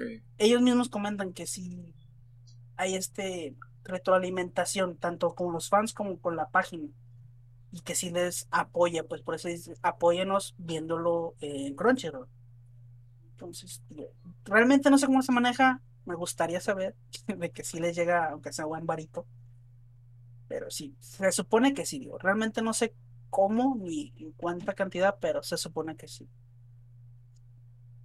Ujú. Ujú. Sí, sí, sí. Y Pero sí, ga- ganan algo. es una O sea, sabemos que- de Amazon Sabemos Prime que ganan, no sabemos igual cuándo. que mi recomendación de la semana pasada, está nominada a los Prosiga, Oscars. caballero. Y es la de The Sound of Metal, o El Sonido del Metal. O incluso lo he visto como El Sonido del Silencio. Como gusten llamarla o les aparezca. y Yeah. Y también una sinopsis muy cortita. Es una película que trata sobre un baterista Sonido metal, del silencio, Arjona. eh, que se queda sordo. Y se queda sordo y pues tiene que enfrentar esta nueva realidad. Y la película se me hizo Oh. muy, muy bonita. Eh, realmente no diría que es una película triste, pero tampoco es una película muy feliz. Eh, me- es, es un drama de sobre la pérdida, en este caso de la audición, de la pérdida y la aceptación. Es un drama. Y a mí me gustó mucho. eh, siento que, como eh, platiqué al principio del podcast, que Miriam me preguntaba si Man que estaba buena y se me hacía la más débil de las tres que había visto. Yo creo que Sound of Metal sí tiene mucha cabida para ganar un premio o varios premios. Eh, se me hizo muy bonita, muy, muy bonita. eh, más que nada por esta vista esperanzadora que te da sobre Anua. Pues este, en esta ocasión, la pérdida, ¿no? De, de la audición, esta visión esperanzadora.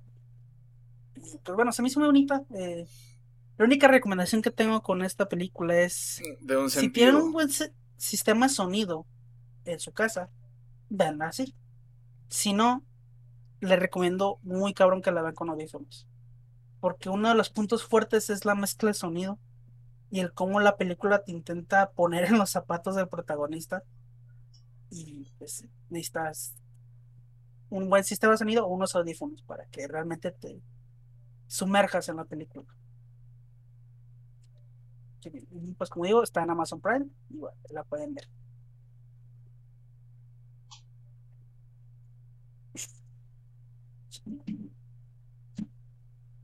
De hecho, y la actuación del tipo este que se me olvidó, no apunté su nombre, pero Maldito sea, ahora estoy Es- más interesado todavía. Riz Ahmed o Riz Ahmed o algo así.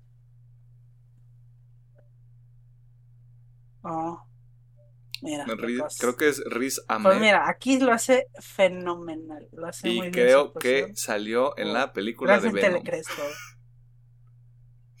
Está, está muy bonita la película, si me gustan ver. Y ya, esas fueron todas mis recomendaciones de esta semana.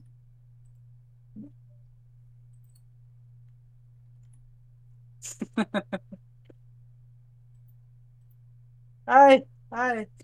Pedro, estás muy callado y no puedo ver tu fondo, este, cyberpunkesco. Mm, Dificultades No técnicas, pasa nada. Somos Ay. nuevos en esto, ténganos el paciencia. foco, por cierto. No. Yo decía, ¿hay foco? Ay, ¿cuál foco? Eso no tiene, no Ah. tiene nada de chiste, simplemente lo tenía que decir. That jokes. Saca el vicio. Se te fundió el, se te fundió el Funko. Danos tus recomendaciones.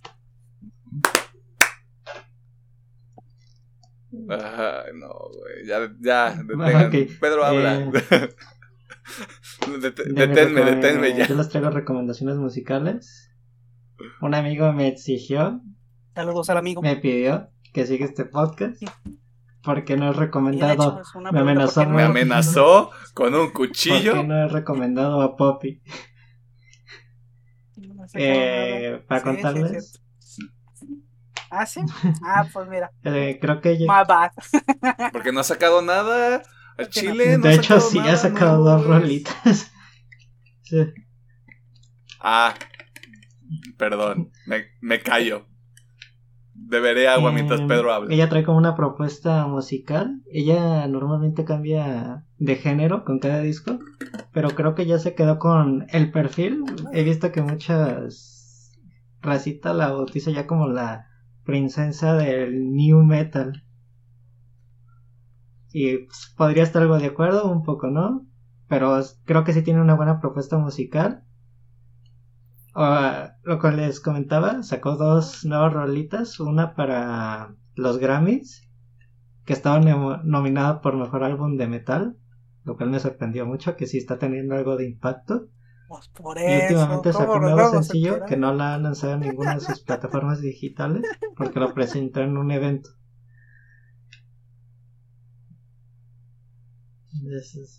Pues por eso, te- está- por eso, joven, por eso. Y pues yo les recomiendo sus últimos dos discos.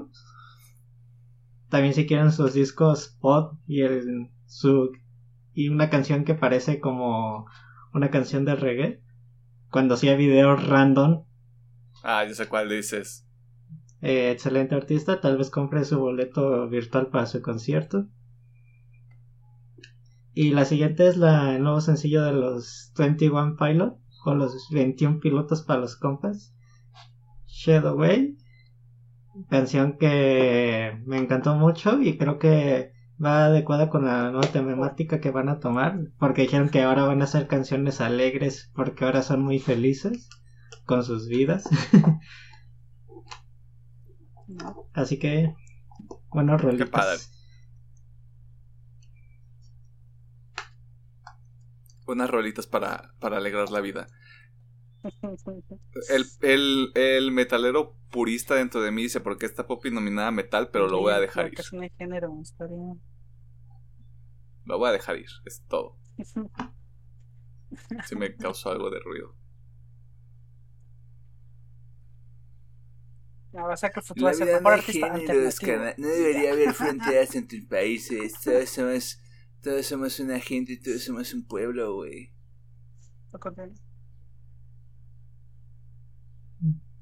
Ajá, algo así, güey. Tex. Bueno, no salió ahora entonces pues. Porque mejor álbum de metal, no sé. Creo que hay, me- creo que hay mejores. Bueno, pues estamos de, de acuerdo que algo que vi, que los Grammys no organizan bien sus listados para las premiaciones en com- y combinan los géneros en varias competencias. Por, por mejor rock ponen artistas de pop y en mejor alternativa ponen hasta de metal. Hay como que está toda en discusión ya con los Grammys que ya no son tan relevantes y no no tienen buenos fundamentos para sus premiaciones. Por ejemplo, Tony One. Pilots para mí no es Sí, rock.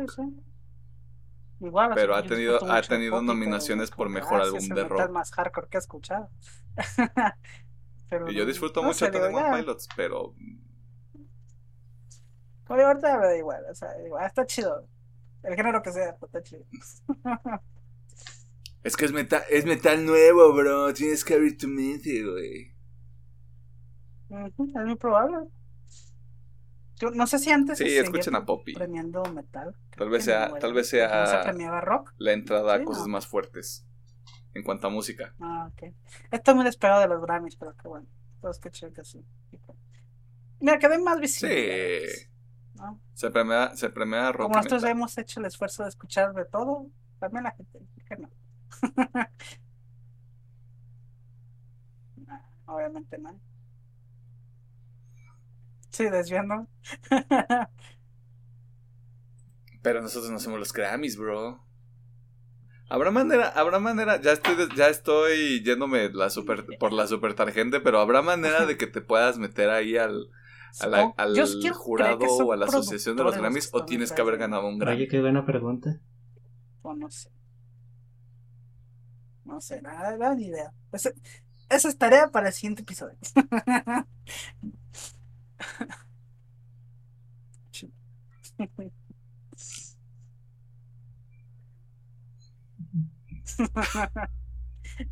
En este programa también se aprende, claro que sí. Ah, un Grammy no vale nada. Oh. ¿qué te pasa? ¿Cómo Billie Eilish se ganó cinco. Y creo que tiene seis años menos que nosotros. Máximo respeto para la señorita Máxima También. envidia también. Digo, hay que ser realistas, ¿no? Ok, yo tengo una re- dos recomendaciones envueltas en una. Eh, es el es un EP o un EP de una banda que a mí me gusta mucho Eh, que se llama The Devil Wears Prada o el, el Diablo Viste de Prada. Porque qué poético está eso, ¿no? No, confundan, no lo confundan con la película, que la película también es buena. Tanto la banda como La película es buena, pero es- tiene el mismo nombre, pero es un grupo musical. libro, O sea, que no, no lo leyeron tal cual, pero que sí venía de ahí. Según yo ya había dicho la banda que no, ¿eh? Pero bueno, continúa. Me quería, me quería ver intelectual y me salió todo mal, señor. Bueno. Les, les, les funcionó eventualmente. Quiero recomendar el, el EP Zombie. Así como he recomendado otras cosas caóticas, extrañas. Y con temática de este, zombies, ¿qué más quieren? que van de, de, de 0 a 100 muy rápido. Esto es 100 a tope todo el tiempo durante 25 minutos. Si usted qui- y con temática y con temática de zombies, si usted busca ese ese soundtrack para cuando juega el zombies del Carlos Duty, que también te sirve para el Doom Eternal, ¿eh? No creas. Está rudo. Eh, funciona muy bien y quiero recomendar el libro que en el que está basado que dio pie a que hicieran este SEP. El libro se llama La Guía de Supervivencia Zombie. El autor es Max Brooks. Obviamente es un libro de, de ficción, pero de alguna manera también es gracioso porque se, lo se toma muy en serio estos consejos de supervivencia para un apocalipsis zombie. De no te quedes en lugares abiertos, refuerza ventanas, refuerza puertas, cuáles son las armas que más te convienen, te conviene moverte en vehículo o te tienes que mover en caballo. También ahí tiene como, como una especie de investigación, entre comillas, porque de nuevo es, es todo un trabajo de ficción, donde a través de la historia menciona diferentes avistamientos de zombies o de las cosas más cercanas que ha habido, como tratando de bajarlo a un tema real. Si, ah, si les llama la atención e- ese, ese mundo, el género de zombies en cualquiera de sus presentaciones, es, un- es una buena lectura. Es una lectura muy, muy divertida, porque, de nuevo, al ser un tema muy, muy ridículo de cierta manera, es como de, es que no quieres usar un machete para matar a un zombie, hombre, porque eventualmente te vas a cansar y al machete le tienes que sacar filo constantemente. Y es como de, claro, este consejo me va a ayudar eventualmente, ¿no? Pero esa es mi primera recomendación. Y la segunda, que ya lo habíamos comentado también al inicio, Invincible. Esta serie animada que está en Amazon Prime, que ya lleva cinco episodios. Completamente para adultos. vamos a quitarnos eso de, vamos a quitarnos eso de medio, no porque es animado, es para todo mundo, es para adultos. También, de 0 a 100, muy rápido. Está enfocada en superhéroes, pero tiene, tiene esta onda de misterio con respecto a uno, a uno de los personajes principales. Tiene, tiene como esta onda de el gobierno apoya el, a los equipos de superhéroes y los está construyendo y hay como toda una todo un misticismo y secretismo para ser para ser superhéroe pero me gusta que todo esté enfocado desde los ojos de, de un chavo de 17 años que apenas tiene sus poderes, que apenas los recibe por cuestiones de la vida. Y todas las, todas las dinámicas que se van desenvol- desenvolviendo respecto a eso. Yo ya sé qué va a pasar en la primera temporada, porque soy una persona horrible y me gusta spoilearme las cosas y arruinarme las cosas a veces. Así que quiero ver cómo, cómo, cómo se presenta esa, esa confrontación final. Porque ya sé quién pelea contra quién al final de la temporada. Quiero ver cómo lo hacen, porque todo ese tema de, de violencia sí está, sí está muy rudo, sí está muy crudo. Sí, gringas no. No, no, no recuerdo al- algún otro. alguna otra serie o animación que lo hayan manejado de esa manera. Recientemente. Está cabrón. Sobre to- y sobre todo, porque aparte en, en el aspecto gringo, el cast, el voice cast, hombre. Steven John, que estaba en The Walking Dead y que está, y que está también en esta película Minari, que también está nominada al Oscar. J.K. Simmons. Está Sassy Beats. Está Sandra Oh. Hay cameos de gente como Mahershala Ali, de Justin Roiland, que es creador del, del Rick and Morty. O sea, hay un montón de gente ahí que tú dices, ¿cómo? ¿Qué? ¿Cómo juntaron a toda esta gente para estar haciendo esto? Pero sí, recomiendo, recomiendo mucho Invincible. Si eres una persona muy sensible, pues no, no la veas porque no te va a gustar lo que vas a ver. Está muy crudo. Y es todo. Mm, Ya no tengo nada más que recomendar esta semana. ah. Algo que se les haya olvidado y que quieran añadir. Ya nos vamos a dormir. Cada quien en su casa. A ver, que ya casi se nos hace las 5. Hay que, hay, hay que, hay que hacerla. Ya sé, se nos van a hacer las 5, güey. Chingo de calor, a la. Así que tomen agua, manténganse hidratados porque está haciendo mucha calor. Eh, ahorita ya no hay contingencia mental, pero sigue habiendo contingencia sanitaria, así que. No baje la guardia, persona que consume este contenido. Y lleva a Sí, pues. vacunar a su adulto mayor. Que tenga cerca. mucho. Sea responsable, mucho. cuídelos. Be happy. Y ya, creo que creo que es todo. Ya nos vamos. Tenemos tenemos cosas que hacer. Mucho, vean cosas, hagan su tarea. Como es como esto sale el miércoles, ¡ay! feliz mitad de semana. Ya estamos más allá que para acá. Y feliz quincena. ¡Uh! Feliz, oye, fel- feliz víspera de quincena, porque esto va a salir el 14. Así que feliz víspera de quincena, eso siempre es bonito. Siempre es bonito tener, La triste tener vida de dinero. adulto. y que se te vaya en 5 segundos porque lo tienes que transferir. Nah. En esos momentos. Mm, ayúdame, ayúdenme, por favor.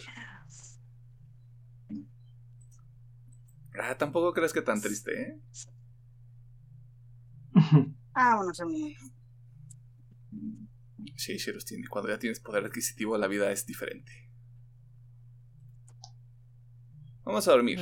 Esto fue todo de nuestra parte. Vámonos. En UPM, en UPM le decimos adiós. Y nos vemos. O no. Está solamente ahí parado. Uh,